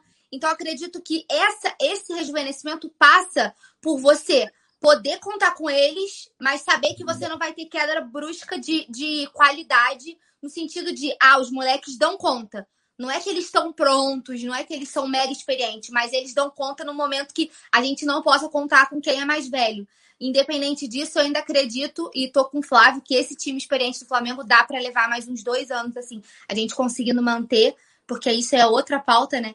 Para eu não adiantar os assuntos, a gente conseguindo manter é, esses atletas, e aí é outra coisa que a gente tem que pensar, é uma preocupação à parte. O Flamengo tem tudo para ganhar com esses com esses mais velhos. Eu sou do Panela 85. Tá. Tá vendo? Vou pedir para a rapaziada que tá chegando aí também se inscrever no canal, deixe seu like. Olha, mais um super chat. Então, rapaziada, o assunto tá rendendo. E Túlio, como já foi um para o Flávio, um para Paula, esse eu vou jogar para você. É, lateral Júnior e Leandro, zaga Júnior Baiano, meio Zico e ataque Nunes. A bola vai andar muito no Master e não no Brasileiro e na Libertadores. Como é que você. o, o, o Mauro Chaves. O Flávio gosta, né? Ma Mauro Chaves, Mauro Chaves tá, tá como, meu irmão? Tá com, com a corneta ali, né? Eu colocaria o Adílio ainda que na pelada lá da Gávea do Flamaster joguem. Não, meu irmão, é absurdo. Os caras até hoje, velhinho, meu irmão, já tive a oportunidade de jogar contra. Olha, é difícil. Júlio César Urigueli também é complicado, irmão. Os caras é, são bravos. Cara, eu acho que. Fácil, filho. É, pô, outro patamar, né? Assim, o, o que eu acho nisso aí é muito como o time joga. Eu acho que é, é, por exemplo, quem diria que ia pegar que Rodinei ia se destaque no Internacional a ponto de você ter uma pessoa que fosse pagar um milhão para ele jogar contra o Flamengo? É isso, é você, pô, por que, que não dava certo no Flamengo, mas dá certo lá no, no Inter? O modo, é, é a maneira de jogar. Muitas vezes você vai fazer uma, uma, uma maneira de jogar, de repente você vai ser um time mais reativo. Você é um time que você não vai dar contra-ataque. Dificilmente você vai ter um, um, jogo, um, um defensor, seu, seja um lateral, no mano a mano com algum jogador em velocidade. Agora, a maneira como o Flamengo joga, propondo o jogo, buscando na frente. Felipe Luiz, por exemplo, eu sempre elogio, porque ele faz uma triangulação com o Arrascaeta e o Bruno Henrique, que é onde o Flamengo mais cria oportunidades, né? Onde mais cria, é, é impressionante. Ah, e também, assim, agora, tem, tem jogadores que são gênios, que se reinventam ao longo, o que a gente não está falando de nenhum deles, estou falando de, de gênio, gênio.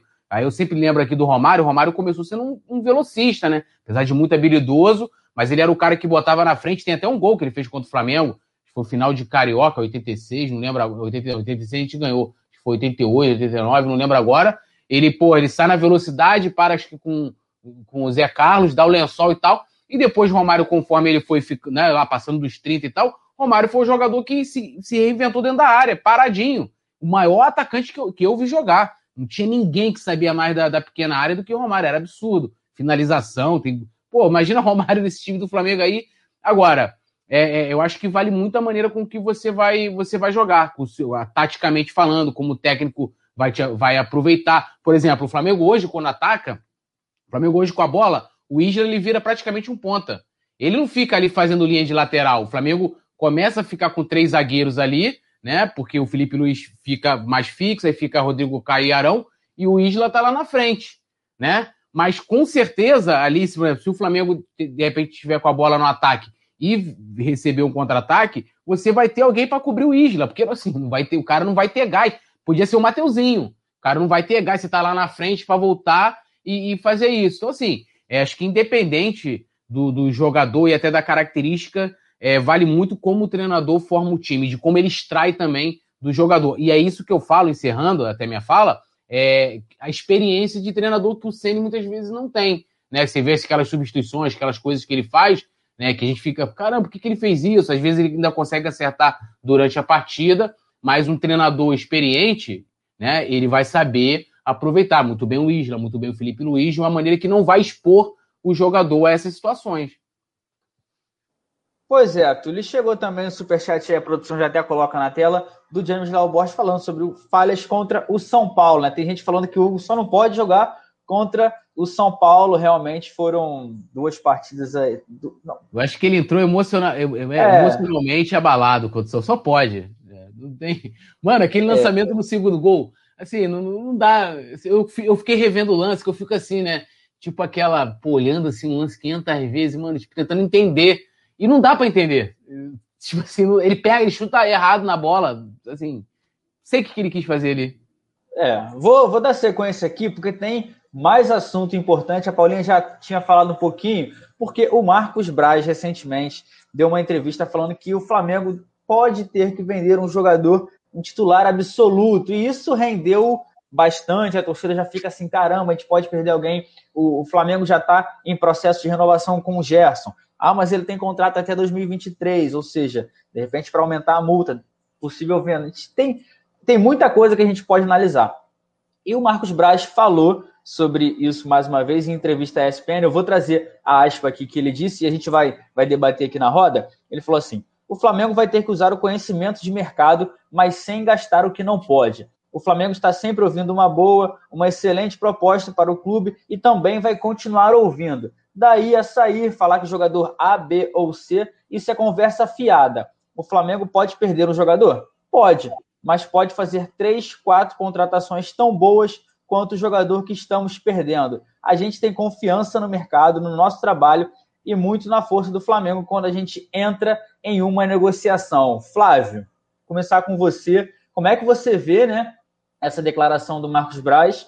Se o Flamengo que vai perder é que ninguém quer ver um time, por exemplo, multicampeão é, ir se desfazendo aos poucos, tudo mais mas por conta da temporada, de bilheteria que não tem, queda no sócio torcedor, às vezes se faz necessário uma venda. E se vender um, por exemplo, vende um Arrascaeta, dá para achar 3, 4 no mercado? Não dá, não tem como. Só se tiver 7 mil caminhões de dinheiro, no mínimo. Porque o Arrascaeta é um. Acho que aqui no Brasil esquece. Aí vai ter que buscar lá fora, aí vai custar uma fortuna. É, eu acho que essa fala do Marcos Braz ela foi muito mais na, é, no calor ali da resposta, porque é, essa temporada o Flamengo vai buscar mais oportunidades no mercado, como foi, por exemplo, o Bruno Viana. Se fizer um investimento alto, vai ser um e olhe lá. É, pelo menos é isso que as pessoas falam internamente no Urubu. É, então, assim, eu acho que três, quatro, a gente pode começar já contar um com o Bruno Viana, acho que sim, já foi uma oportunidade boa de mercado. É, vamos ver também como é que vai ser se ele vai jogar ou não, porque é, pelo jeito não, não vai jogar nem o Fla-Flu, ainda vai ter que fazer outro exame na mão. Aí você pode pegar mais um ou dois jogadores por empréstimo, com passe fixado ao final do empréstimo, mas acho que contratação, acho que ele jogou um pouco mais para a galera nessa aí. É, não sei se o Flamengo tem esse poderio todo de se perder um Gerson, um Arrascaeta e um Everton Ribeiro, de trazer três jogadores de nível pelo menos similar. É, não sei, posso estar enganado, mas pelo menos a informação que eu tenho é que não, que isso não, não tá, não pode acontecer pelo menos nesse primeiro momento, a não ser que também ofereçam o dobro da, da multa, o triplo da multa, aí já é uma outra história. Mas é, eu não espero muitos, é, não, não espero um Flamengo muito ofensivo no mercado, muitos investimentos altos. Acho que vai ser mais uma coisa aqui, ali, vai morder aqui, ah, tem uma oportunidade boa aqui, vai ali. É, se tiver uma contratação, vai ser algo, para mim, um pouco fora da curva para essa temporada. E aí, Paulinha, como é que você também recebe essa, essa aspa? Assim, e falando em oportunidade de mercado, a gente acredita que o Flamengo está atento, como o Flávio destacou, veio o Bruno Viana, que a gente ainda não deve ver no próximo fim de semana. É, eu acho que vou dar, pô, vou dar parabéns, tirar meu chapéu se conseguir vender um, um Gerson Arrascaeta e arrumar três, quatro no nível, né? Assim, eu vou. Nossa, eu vou fazer uma aeroflá para comemorar se ele conseguir esse, esse feito, né? Incrível de você abrir mão do jogador assim e conseguir três ou quatro do mesmo nível, né? É, cara, é complicado a gente olhar para aquele time que ganhou tudo e a gente imaginar esse time se desfazendo, né? Eu sempre falo sobre isso aqui. Tem alguns jogadores que a gente é mais apegado, é, outros não, mas eu acho que todos eles. Idolatria é uma coisa muito pessoal, né? Mas eu acho que todos eles fizeram. É, escreveram seu nome, todos eles são ídolos de alguém. Todos os que fizeram parte da campanha vencedora do Flamengo são ídolos de alguém. A gente não tem como excluir, né? É, ninguém uhum. dessa lista. Você não tem como falar, fulano não é ídolo. Não tem como. Rodinei. Rodinei é ídolo? Ah, vai que pra nego paga um milhão pra ele Ó, jogar, né? Eu acho então, que assim, depois da expulsão ele se tornou. Então, ele é, né? Mas. O Lincoln, é... então, o Lincoln, então o Lincoln também é ídolo, né? Não, só pra. Eu, né? só pra saber mesmo. Você sempre é. Lincoln Zete aqui. Essa, não sei o que, que você levantou esse debate. Você tá querendo fight com, com convidados? Jamais, jamais. Paz e amor, paz e amor. Flamengo ganhou. Entendi. Achei que você quisesse colocar fogo no parquinho. Mas até me perdi no meu raciocínio. Aí tem vai fazer figurinha minha. O que, é que você tava falando mesmo? É. Tem uma assim do JP Nosso tava falando que é, todos os jogadores que venceram foram ídolos e tal, papapá. Se você abrir mão, cara, é muito complicado. Igual, às vezes vocês perguntam assim: ah, quem você negociaria? Pô, isso é difícil pra cacete de você responder. Porque você tem que levar em consideração idade, aí você leva em consideração proposta. É muito complicado você ver aquele time, né? Era isso que eu tava querendo dizer. Aquele time que ganhou tudo e se desfazendo, e você falar, ah, desse eu não ligo de abrir mão. É, imagino não gosto nem de imaginar de perder um Gerson, a Rascaeta da vida, tão jovens, né? Tanto futebol, a Rascaeta para mim sobra no, sobra no Brasil. É, é... Na última temporada, eu exaltei muito a temporada do Rascaeta.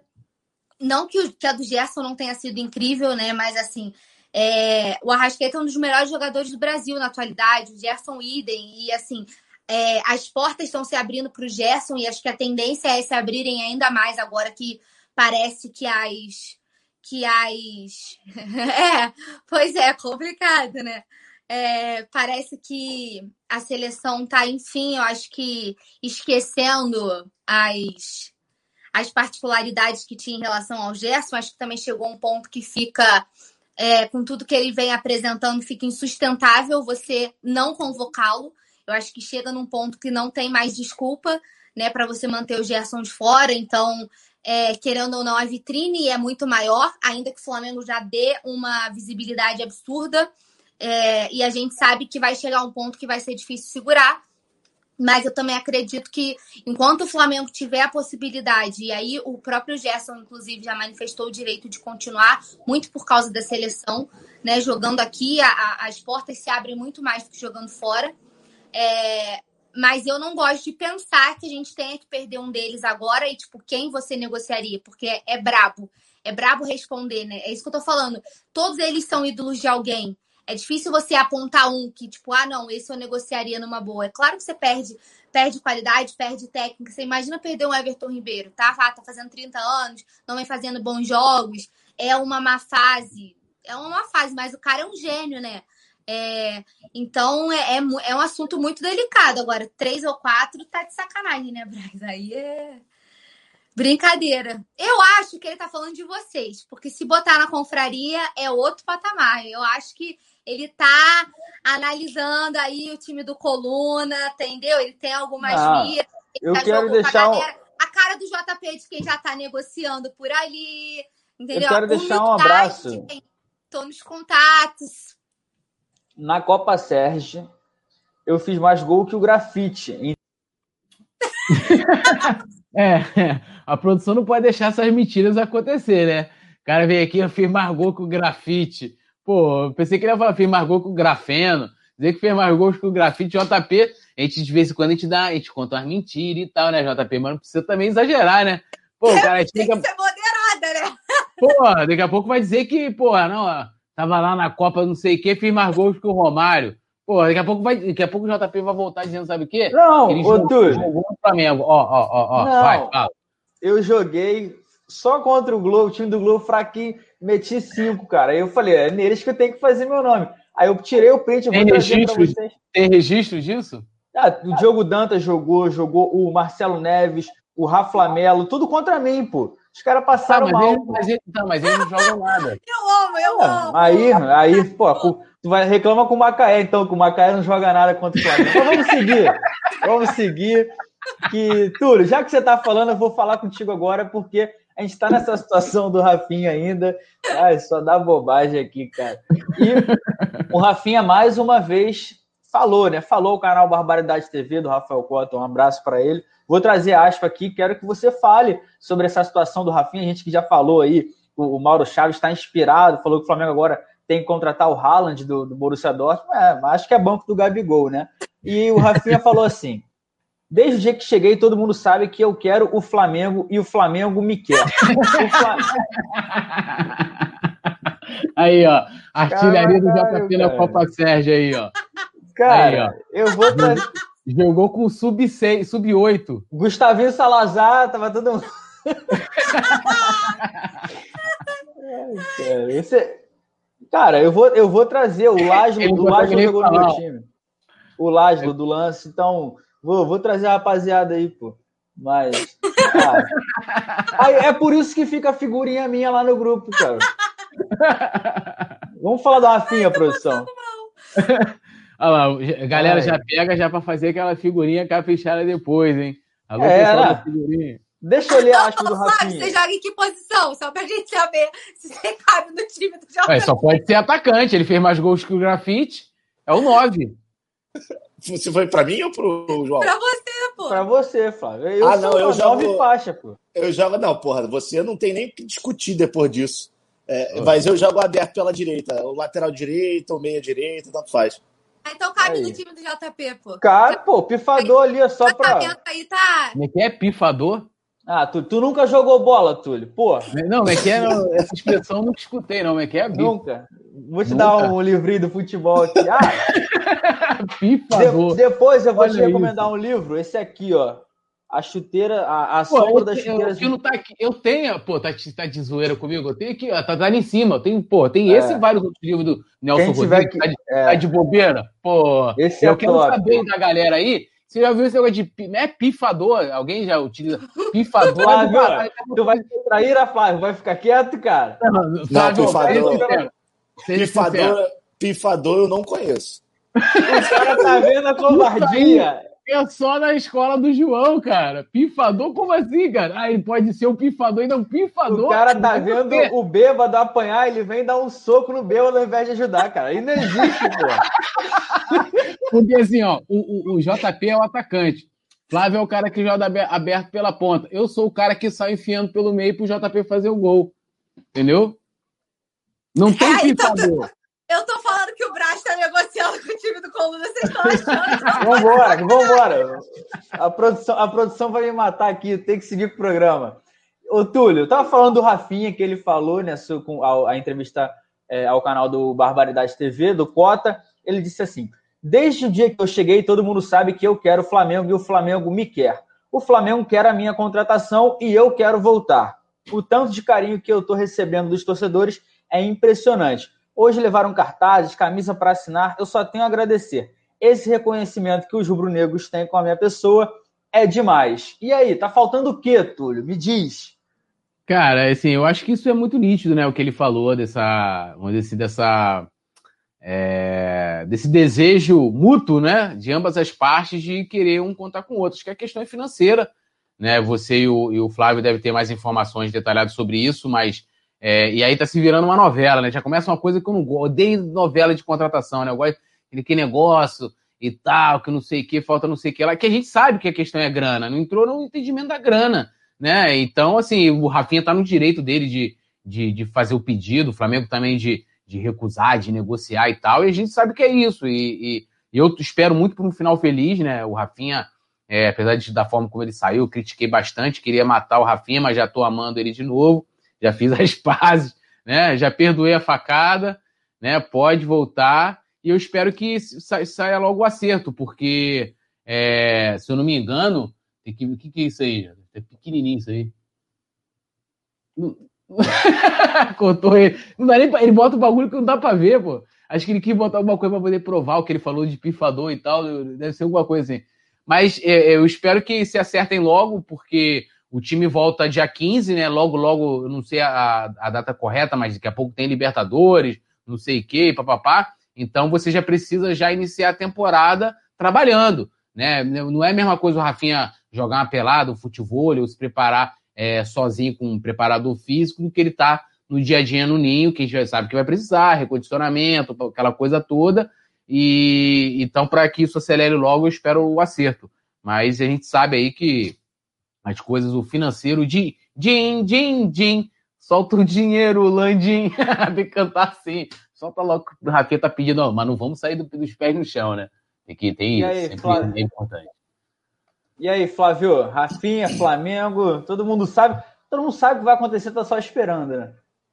Ah, cara, é, pelo menos esse é o desejo de todo mundo, tanto do Flamengo também, como do Rafinha, principalmente dos torcedores. É, é negociação em futebol é uma coisa muito estranha, né, cara? É, sei lá, três semanas, um mês mais ou menos, eu recebi informação que o negócio estava muito bem, tinha avançado, é, a perspectiva era maravilhosa. Aí, há uma semana e meia atrás, ó, a situação travou, já não sabe porque está pedindo isso, está pedindo aquilo.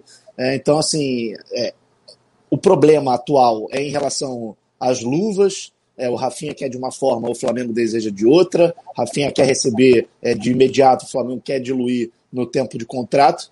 É, e assim, embora a gente tenha declarações do Rafinha que, óbvio, e isso o torcedor vendo, o torcedor vai começar a alimentar uma, a, a real possibilidade da volta dele. É, mas é um tanto quanto perigoso também, porque se o negócio não fechar, é, a imagem do Rafinha fica arranhada com o torcedor do Flamengo, inegavelmente. É, pelo menos com uma parte, não com todos, mas uma parte que é, aquela, aquele torcedor que é mais apaixonado, que leva a questão mais afinco, é, com certeza vai ficar chateado com o Rafinha. Então eu acho que é, essa questão, quando começa a colocar muita coisa na mídia, quando vem muito a público falar, é, eu acho que pode ter um caroço nesse angu. Mas, conversando com as pessoas que estão nessa negociação, até o momento não há nenhum negativismo, pelo contrário. Há um otimismo muito grande interno que o Flamengo sacramente essa negociação quanto antes, até porque o próprio Rafinha quer já voltar a treinar no clube, quer utilizar as dependências do Ninho do Urubu, que ele conhece muito bem. Então, a expectativa é que até o final dessa semana uma, uma solução seja dada a esse caso de forma definitiva. Pois é, todo mundo querendo, a torcida nas redes sociais, ele tá jogando futebol dele lá na, barra, tá almoçando, aí encontrou com o Braz sem querer, mas é como você falou, não dá pra gente também cravar, mas conversando também com pessoas de outros times, do Atlético Mineiro, o Rodrigo Caetano destacou, falou que não tem nada, o Atlético não tem negociação, o Palmeiras também já pulou fora, o Curitiba nem foi perguntar, viu que tava caro, não deu. Paulinha, é aquilo, né? Todo mundo quer, fica falando, falando, mas realmente ninguém quer ceder, por exemplo, aqui, ah, é 10, é 5 para um, 5 para outro, e vamos que vamos. Como é que você tá nessa ansiedade aí? Porque, ah, o, a gente tem o Luiz, não sei o quê, mas o Rafinha, para mim, não, não tem comparação, sei para você. É, e, e, ele tá, como o Flávio falou, alimentando isso, né? Nos últimos dias ele fez uma live no Instagram, aí agora, para esclarecer tudo isso, né? E agora ele falou de novo uh, nessa entrevista. Então, assim, ele está fazendo muita questão de, de deixar claro uh, a parte dele, de que já está tudo certo, né? Hoje ele falou até em 60% de, de certo, mas, cara, assim, o, o que o Rafinha joga é sacanagem, né? Então, por mais que a gente tenha o Isla, e assim, com todo respeito ao Isla, eu acho que não tem comparação ainda. Então, a minha expectativa porque eu acho que no, no outro quesito, os dois meninos já falaram muito bem, aí eu assino com eles. Então, a mais parte de expectativa é que essa novela se encerre logo, né, com um desfecho positivo para ambas as partes, né, e que, e que esse desfecho seja já ver o Rafinha retornando junto com, com os titulares, né, para já dar, dar início aí aos treinamentos, já poder iniciar a temporada. É... E eu tô, tô ansiosa, não vejo a hora dessa, dessa negociação se concluir. Como eu venho brincando desde que aumentaram né, os rumores. Onde estará a fita esse caneco, filho? O Brasileirão já veio, então é só assinar, só sacramentar para as conquistas continuarem vindo. Mas, cara, tô, tô muito ansiosa, mas assim, otimista, é, considerando as declarações e tudo. Mas eu acho que a gente tem que tomar um pouquinho de cuidado. Eu só, cara, eu só comemoro depois que tiver assinado. Por mais que ah, tá tudo tá tudo nos conformes, tá tudo certo para depois acontecer alguma coisa dar errado aí, a gente que fica a frustração depois fica com o torcedor, né, que que apoia, que é quem vai lá e, e é, propaga essas declarações, né? Tipo assim, o torcedor que vê o cara falando, ai, tá 60% certo, eu quero voltar. Ele falou que até o nome do cachorro dele é Mengo. Então, assim, você joga pra galera. Aí o torcedor compra o barulho, depois não dá certo, é ele que fica com sentimento de frustração, né? Porque o Rafinha, se não der certo aqui, vai arrumar outro time, o salário dele vai estar tá entrando, ele vai estar tá jogando, conseguindo continuando na profissão dele e o torcedor fica com um sentimento de, de frustração. Então, acho que a gente tem que tomar um certo cuidado com esse assunto, mas eu tô otimista. Espero que isso se resolva da melhor maneira possível, que eu possa voltar a pedir uns Gatorades aí agora no, na temporada. É, com certeza. Tem o superchat aí que a produção coloca na tela do Alessandro falando que o Rafa está esperando geral voltar. E só para falar sobre isso, a gente sempre traz aqui que ah, toda semana o Jorge Jesus fala do Flamengo e essa foi em tempo recorde. Segunda-feira, mal começou, ele já falou do Flamengo. E Amêndola, vou com você, vamos ter convidado, da mais seu nível. É, ele disse aí que não pretende voltar ao Flamengo, que não sei o que ele tem dois anos de contrato com o Benfica e pretende cumprir. Como é que você vê aí também essa essa relação entre Flamengo e Jorge Jesus, que ele fala que não quer, que não quer, mas ele só fala do Flamengo toda semana, né? Cara, é assim, o Jorge Jesus é uma pessoa muito complicada. Essa ligação entre Flamengo e Jorge Jesus sempre vai ter. O Marcos Braz, eu acho que ele foi muito feliz na acho que foi na entrevista dele para o Rica, dizendo que é, sempre vão ligar o Jorge Jesus ao Flamengo, isso é inevitável por tudo que ele conquistou aqui. É, mas assim, aí o Jorge Jesus vai na entrevista coletiva fala que vai cumprir os dois anos. Tudo bem, mas ele tinha renovado o contrato dele com o Flamengo depois, antes dele sair para o Benfica. Então eu não acredito muito nas palavras do Jorge Jesus, para ser bem sincero. É, eu acho que o desejo dele pode ser de fato, e é, acredito eu que seja, é, de continuar no Benfica nesses dois anos, mas nada impede de, tudo acontecer errado lá em Portugal e aí aqui no Brasil tá tudo ruim e aí ele voltar. Então, assim, é, eu acho que o carinho que ele tem pelo Flamengo, pelo Flamengo é bacana, o carinho que o Flamengo tem por ele é bacana, mas eu acho que precisa saber separar um pouco as coisas, até pro. pro tem até a expressão aí popular que deixar o meu cavalo andar. O torcedor tem que entender isso para deixar o cavalo do Flamengo andar e o Jorge Jesus tem que entender isso para deixar o cavalo dele andar também. Depois se reencontram, se for da vontade divina, dos astros, mas nesse momento vamos, vamos ver o que a gente tem aqui e parar de pensar lá, no, lá fora. E aí, Túlio? Falar com você agora, que você tá rindo aí sozinho, tá igual um maluco. Sabe por que você tá rindo? Sabe? Deixa eu cortar rapidinho. Não Fala. sei se você reparou, porque Túlio está o chat, a, o programa inteiro. JP e Paula, manda um abraço para mim. JP e Paulo, faz um gol para mim. JP e Paulo. Ele está o tempo inteiro mandando isso. É disso Mandaram que super. Ó, só, vale mandar... é, o, é, a quinta série, Olha é o Túlio, pô. Mandaram superchat aí. JP faz gol para mim, bifa. Alzira B. E não, rapaz, fizeram. E vocês figurinha... sabem que o dono do bordão tá no chat, né? Aí, ó. Ai, ai. Ó. Vai, Túlio. Fala não, sobre Jorge Jesus e fala. Esquece chat para você a quinta série, cara. Não, rapidinho, eu, eu, eu, sou obrigado a falar aqui que o Flávio Amêndola ganhou uma homenagem, não é qualquer um. Ganhou uma figurinha. Ganhou uma figurinha. Já? Já, já tem. Aqui é os trabalhos. A, Depois a, a me legenda, manda. Vou mandar. A legenda é assim, ó. Leda Zeppelin, gosto. Aí, ó. Com, com o Flávio Amêndola, a participação aqui no programa. Cara, sobre o Jorge Jesus, acho que é, que é o que eu falei semana passada. Ele vai. Natural que ele fale do Flamengo pela, pela forma como foi a passagem dele aqui, né? Muito intensa, muitos títulos. Né? Ele ficou marcado na história. É, e, e esse, essa observação do, do Flávio foi interessante, né? Que ele, não, ainda tem dois anos de contrato aqui e tal, mas é um cara que realmente não é confiável. Eu tenho ele como ídolo, mas o velhinho é... não dá para confiar, não. Ele fala uma coisa e faz outra, né? É, é brabo. E, e, vai ser natural agora. Acho que é uma coisa óbvia. O, o, que, o, o que eu penso é que, assim, a, a realidade é o seguinte: a, o Jorge Jesus é, tá, tá no mercado. Flamengo está buscando um treinador. Isso é, isso é, isso é, é aí sim seria algo real, algo né, palpável. De resto, cara, fica é, a imprensa de lá querendo, criando pauta e a imprensa daqui também, entendeu? Tipo, é, falando. E o grande problema da gente ficar falando é que assim, tem uma galera que cria uma expectativa do cacete. Tá vendo hoje, cara, essa declaração? Ah, vai voltar. Que, ou seja, ele sacaneou aqui, que eu acho que foi uma sacanagem a forma com que ele saiu, depois de tudo que ele falou. E vai fazer a mesma coisa voltando, e aí tá até, até o Jamie Bode falando, vocês estão perdoando as facadas com muita tranquilidade, né? Mas o que eu acho que é diferente a situação do Rafinha, né? Acho que o Rafinha tá mais uma questão financeira, é, de que ele falava, ele, ele, Rafinha, uma ou duas semanas antes dele sair, ele tinha dado uma entrevista falando: ah, eu vi o Flamengo tem nada a ver com questão financeira, porque se fosse por questão financeira eu permanecia na Europa. Aí duas semanas depois o cara saiu de forma repentina por causa de dinheiro, que ele foi para um clube, é, o Olympiacos é um, é um clube de pouca expressão. Então, assim, mas é natural que Jesus fale lá e que perguntem, que ele relembre a passagem. Ele não vai encontrar em lugar nenhum, não tem lugar nenhum igual o Brasil, igual o Rio de Janeiro, igual a torcida do Flamengo, não tem lá, né, com pandemia, sem pandemia, o que for. Então, é, ele vai estar, tá, e vai estar sempre sendo espetado, né, porque como lá tá ruim, se lá tivesse é, boa fase, os caras não iam ficar falando de Flamengo, pô. Eu tô falando do Benfica, vou falar do Flamengo. Aí o cara pergunta, e aí o Flamengo? Aí já cria a pauta. Jorge, em coletiva, Jorge Jesus fala do Flamengo, aí o torcedor lá já fica desesperado. A gente sabe como é que é o processo, né?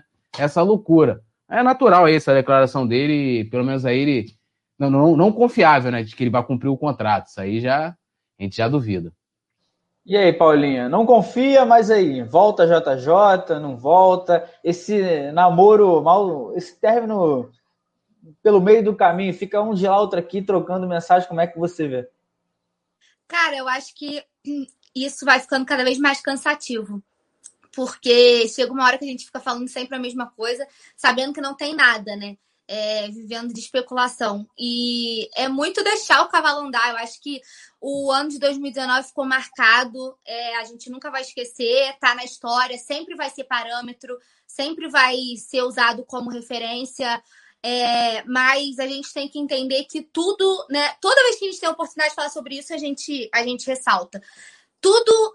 É, o universo conspirou para que tudo desse certo. Foi, uma, foi um ponto fora da curva que dificilmente aconteceria de novo.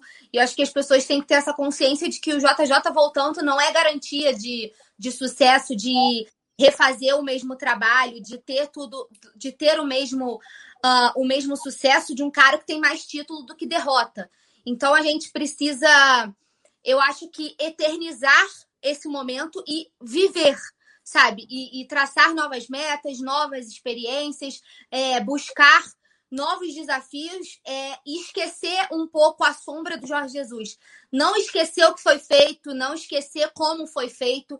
Isso sempre vai ser parâmetro, mas ele não pode ser uma sombra eterna, sabe? Tipo, ah, porque em 2019. Aí daqui a pouco a gente está lá em 2030, não, porque em 2019 Jorge Jesus o mundo conspirou, o universo, os astros, tudo para que tudo desse certo.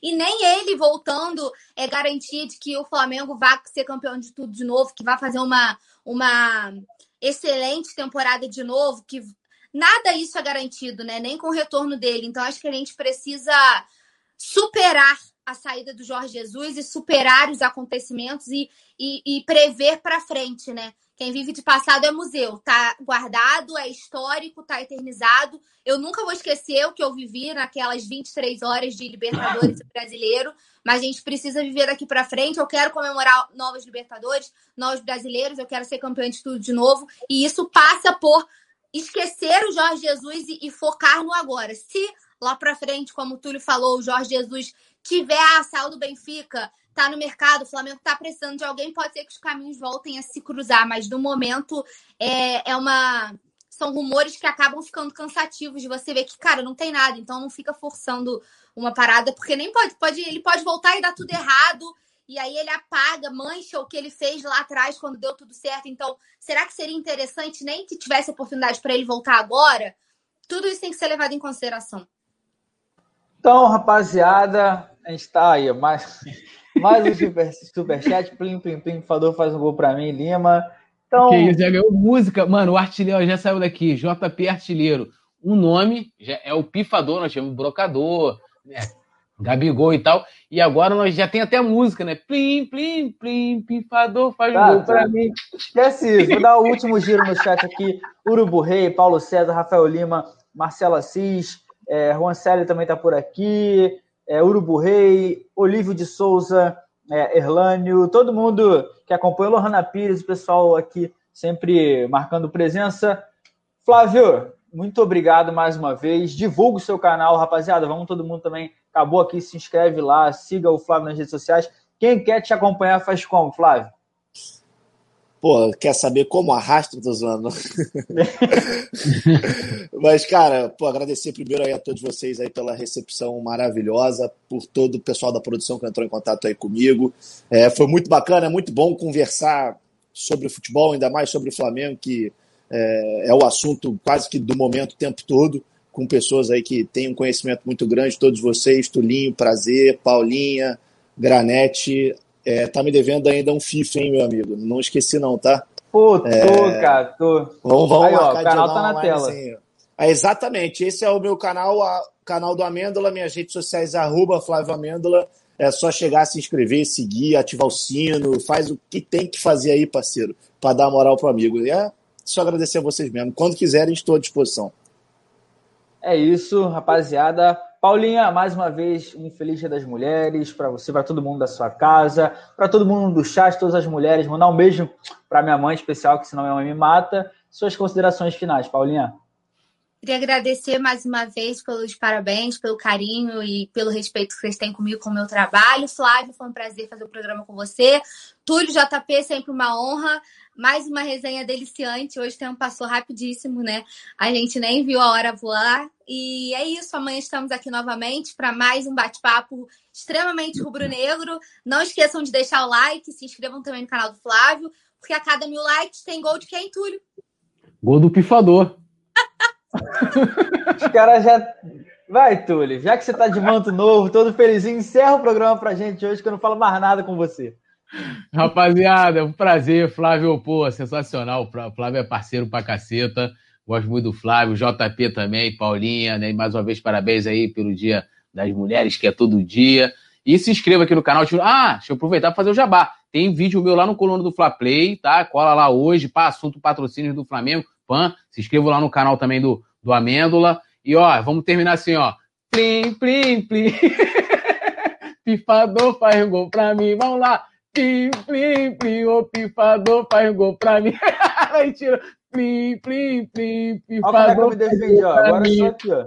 Plim, plim, plim. Pifador faz gol pra Vai, mim. Vai, produção. Acelera isso aí, produção. plim, plim.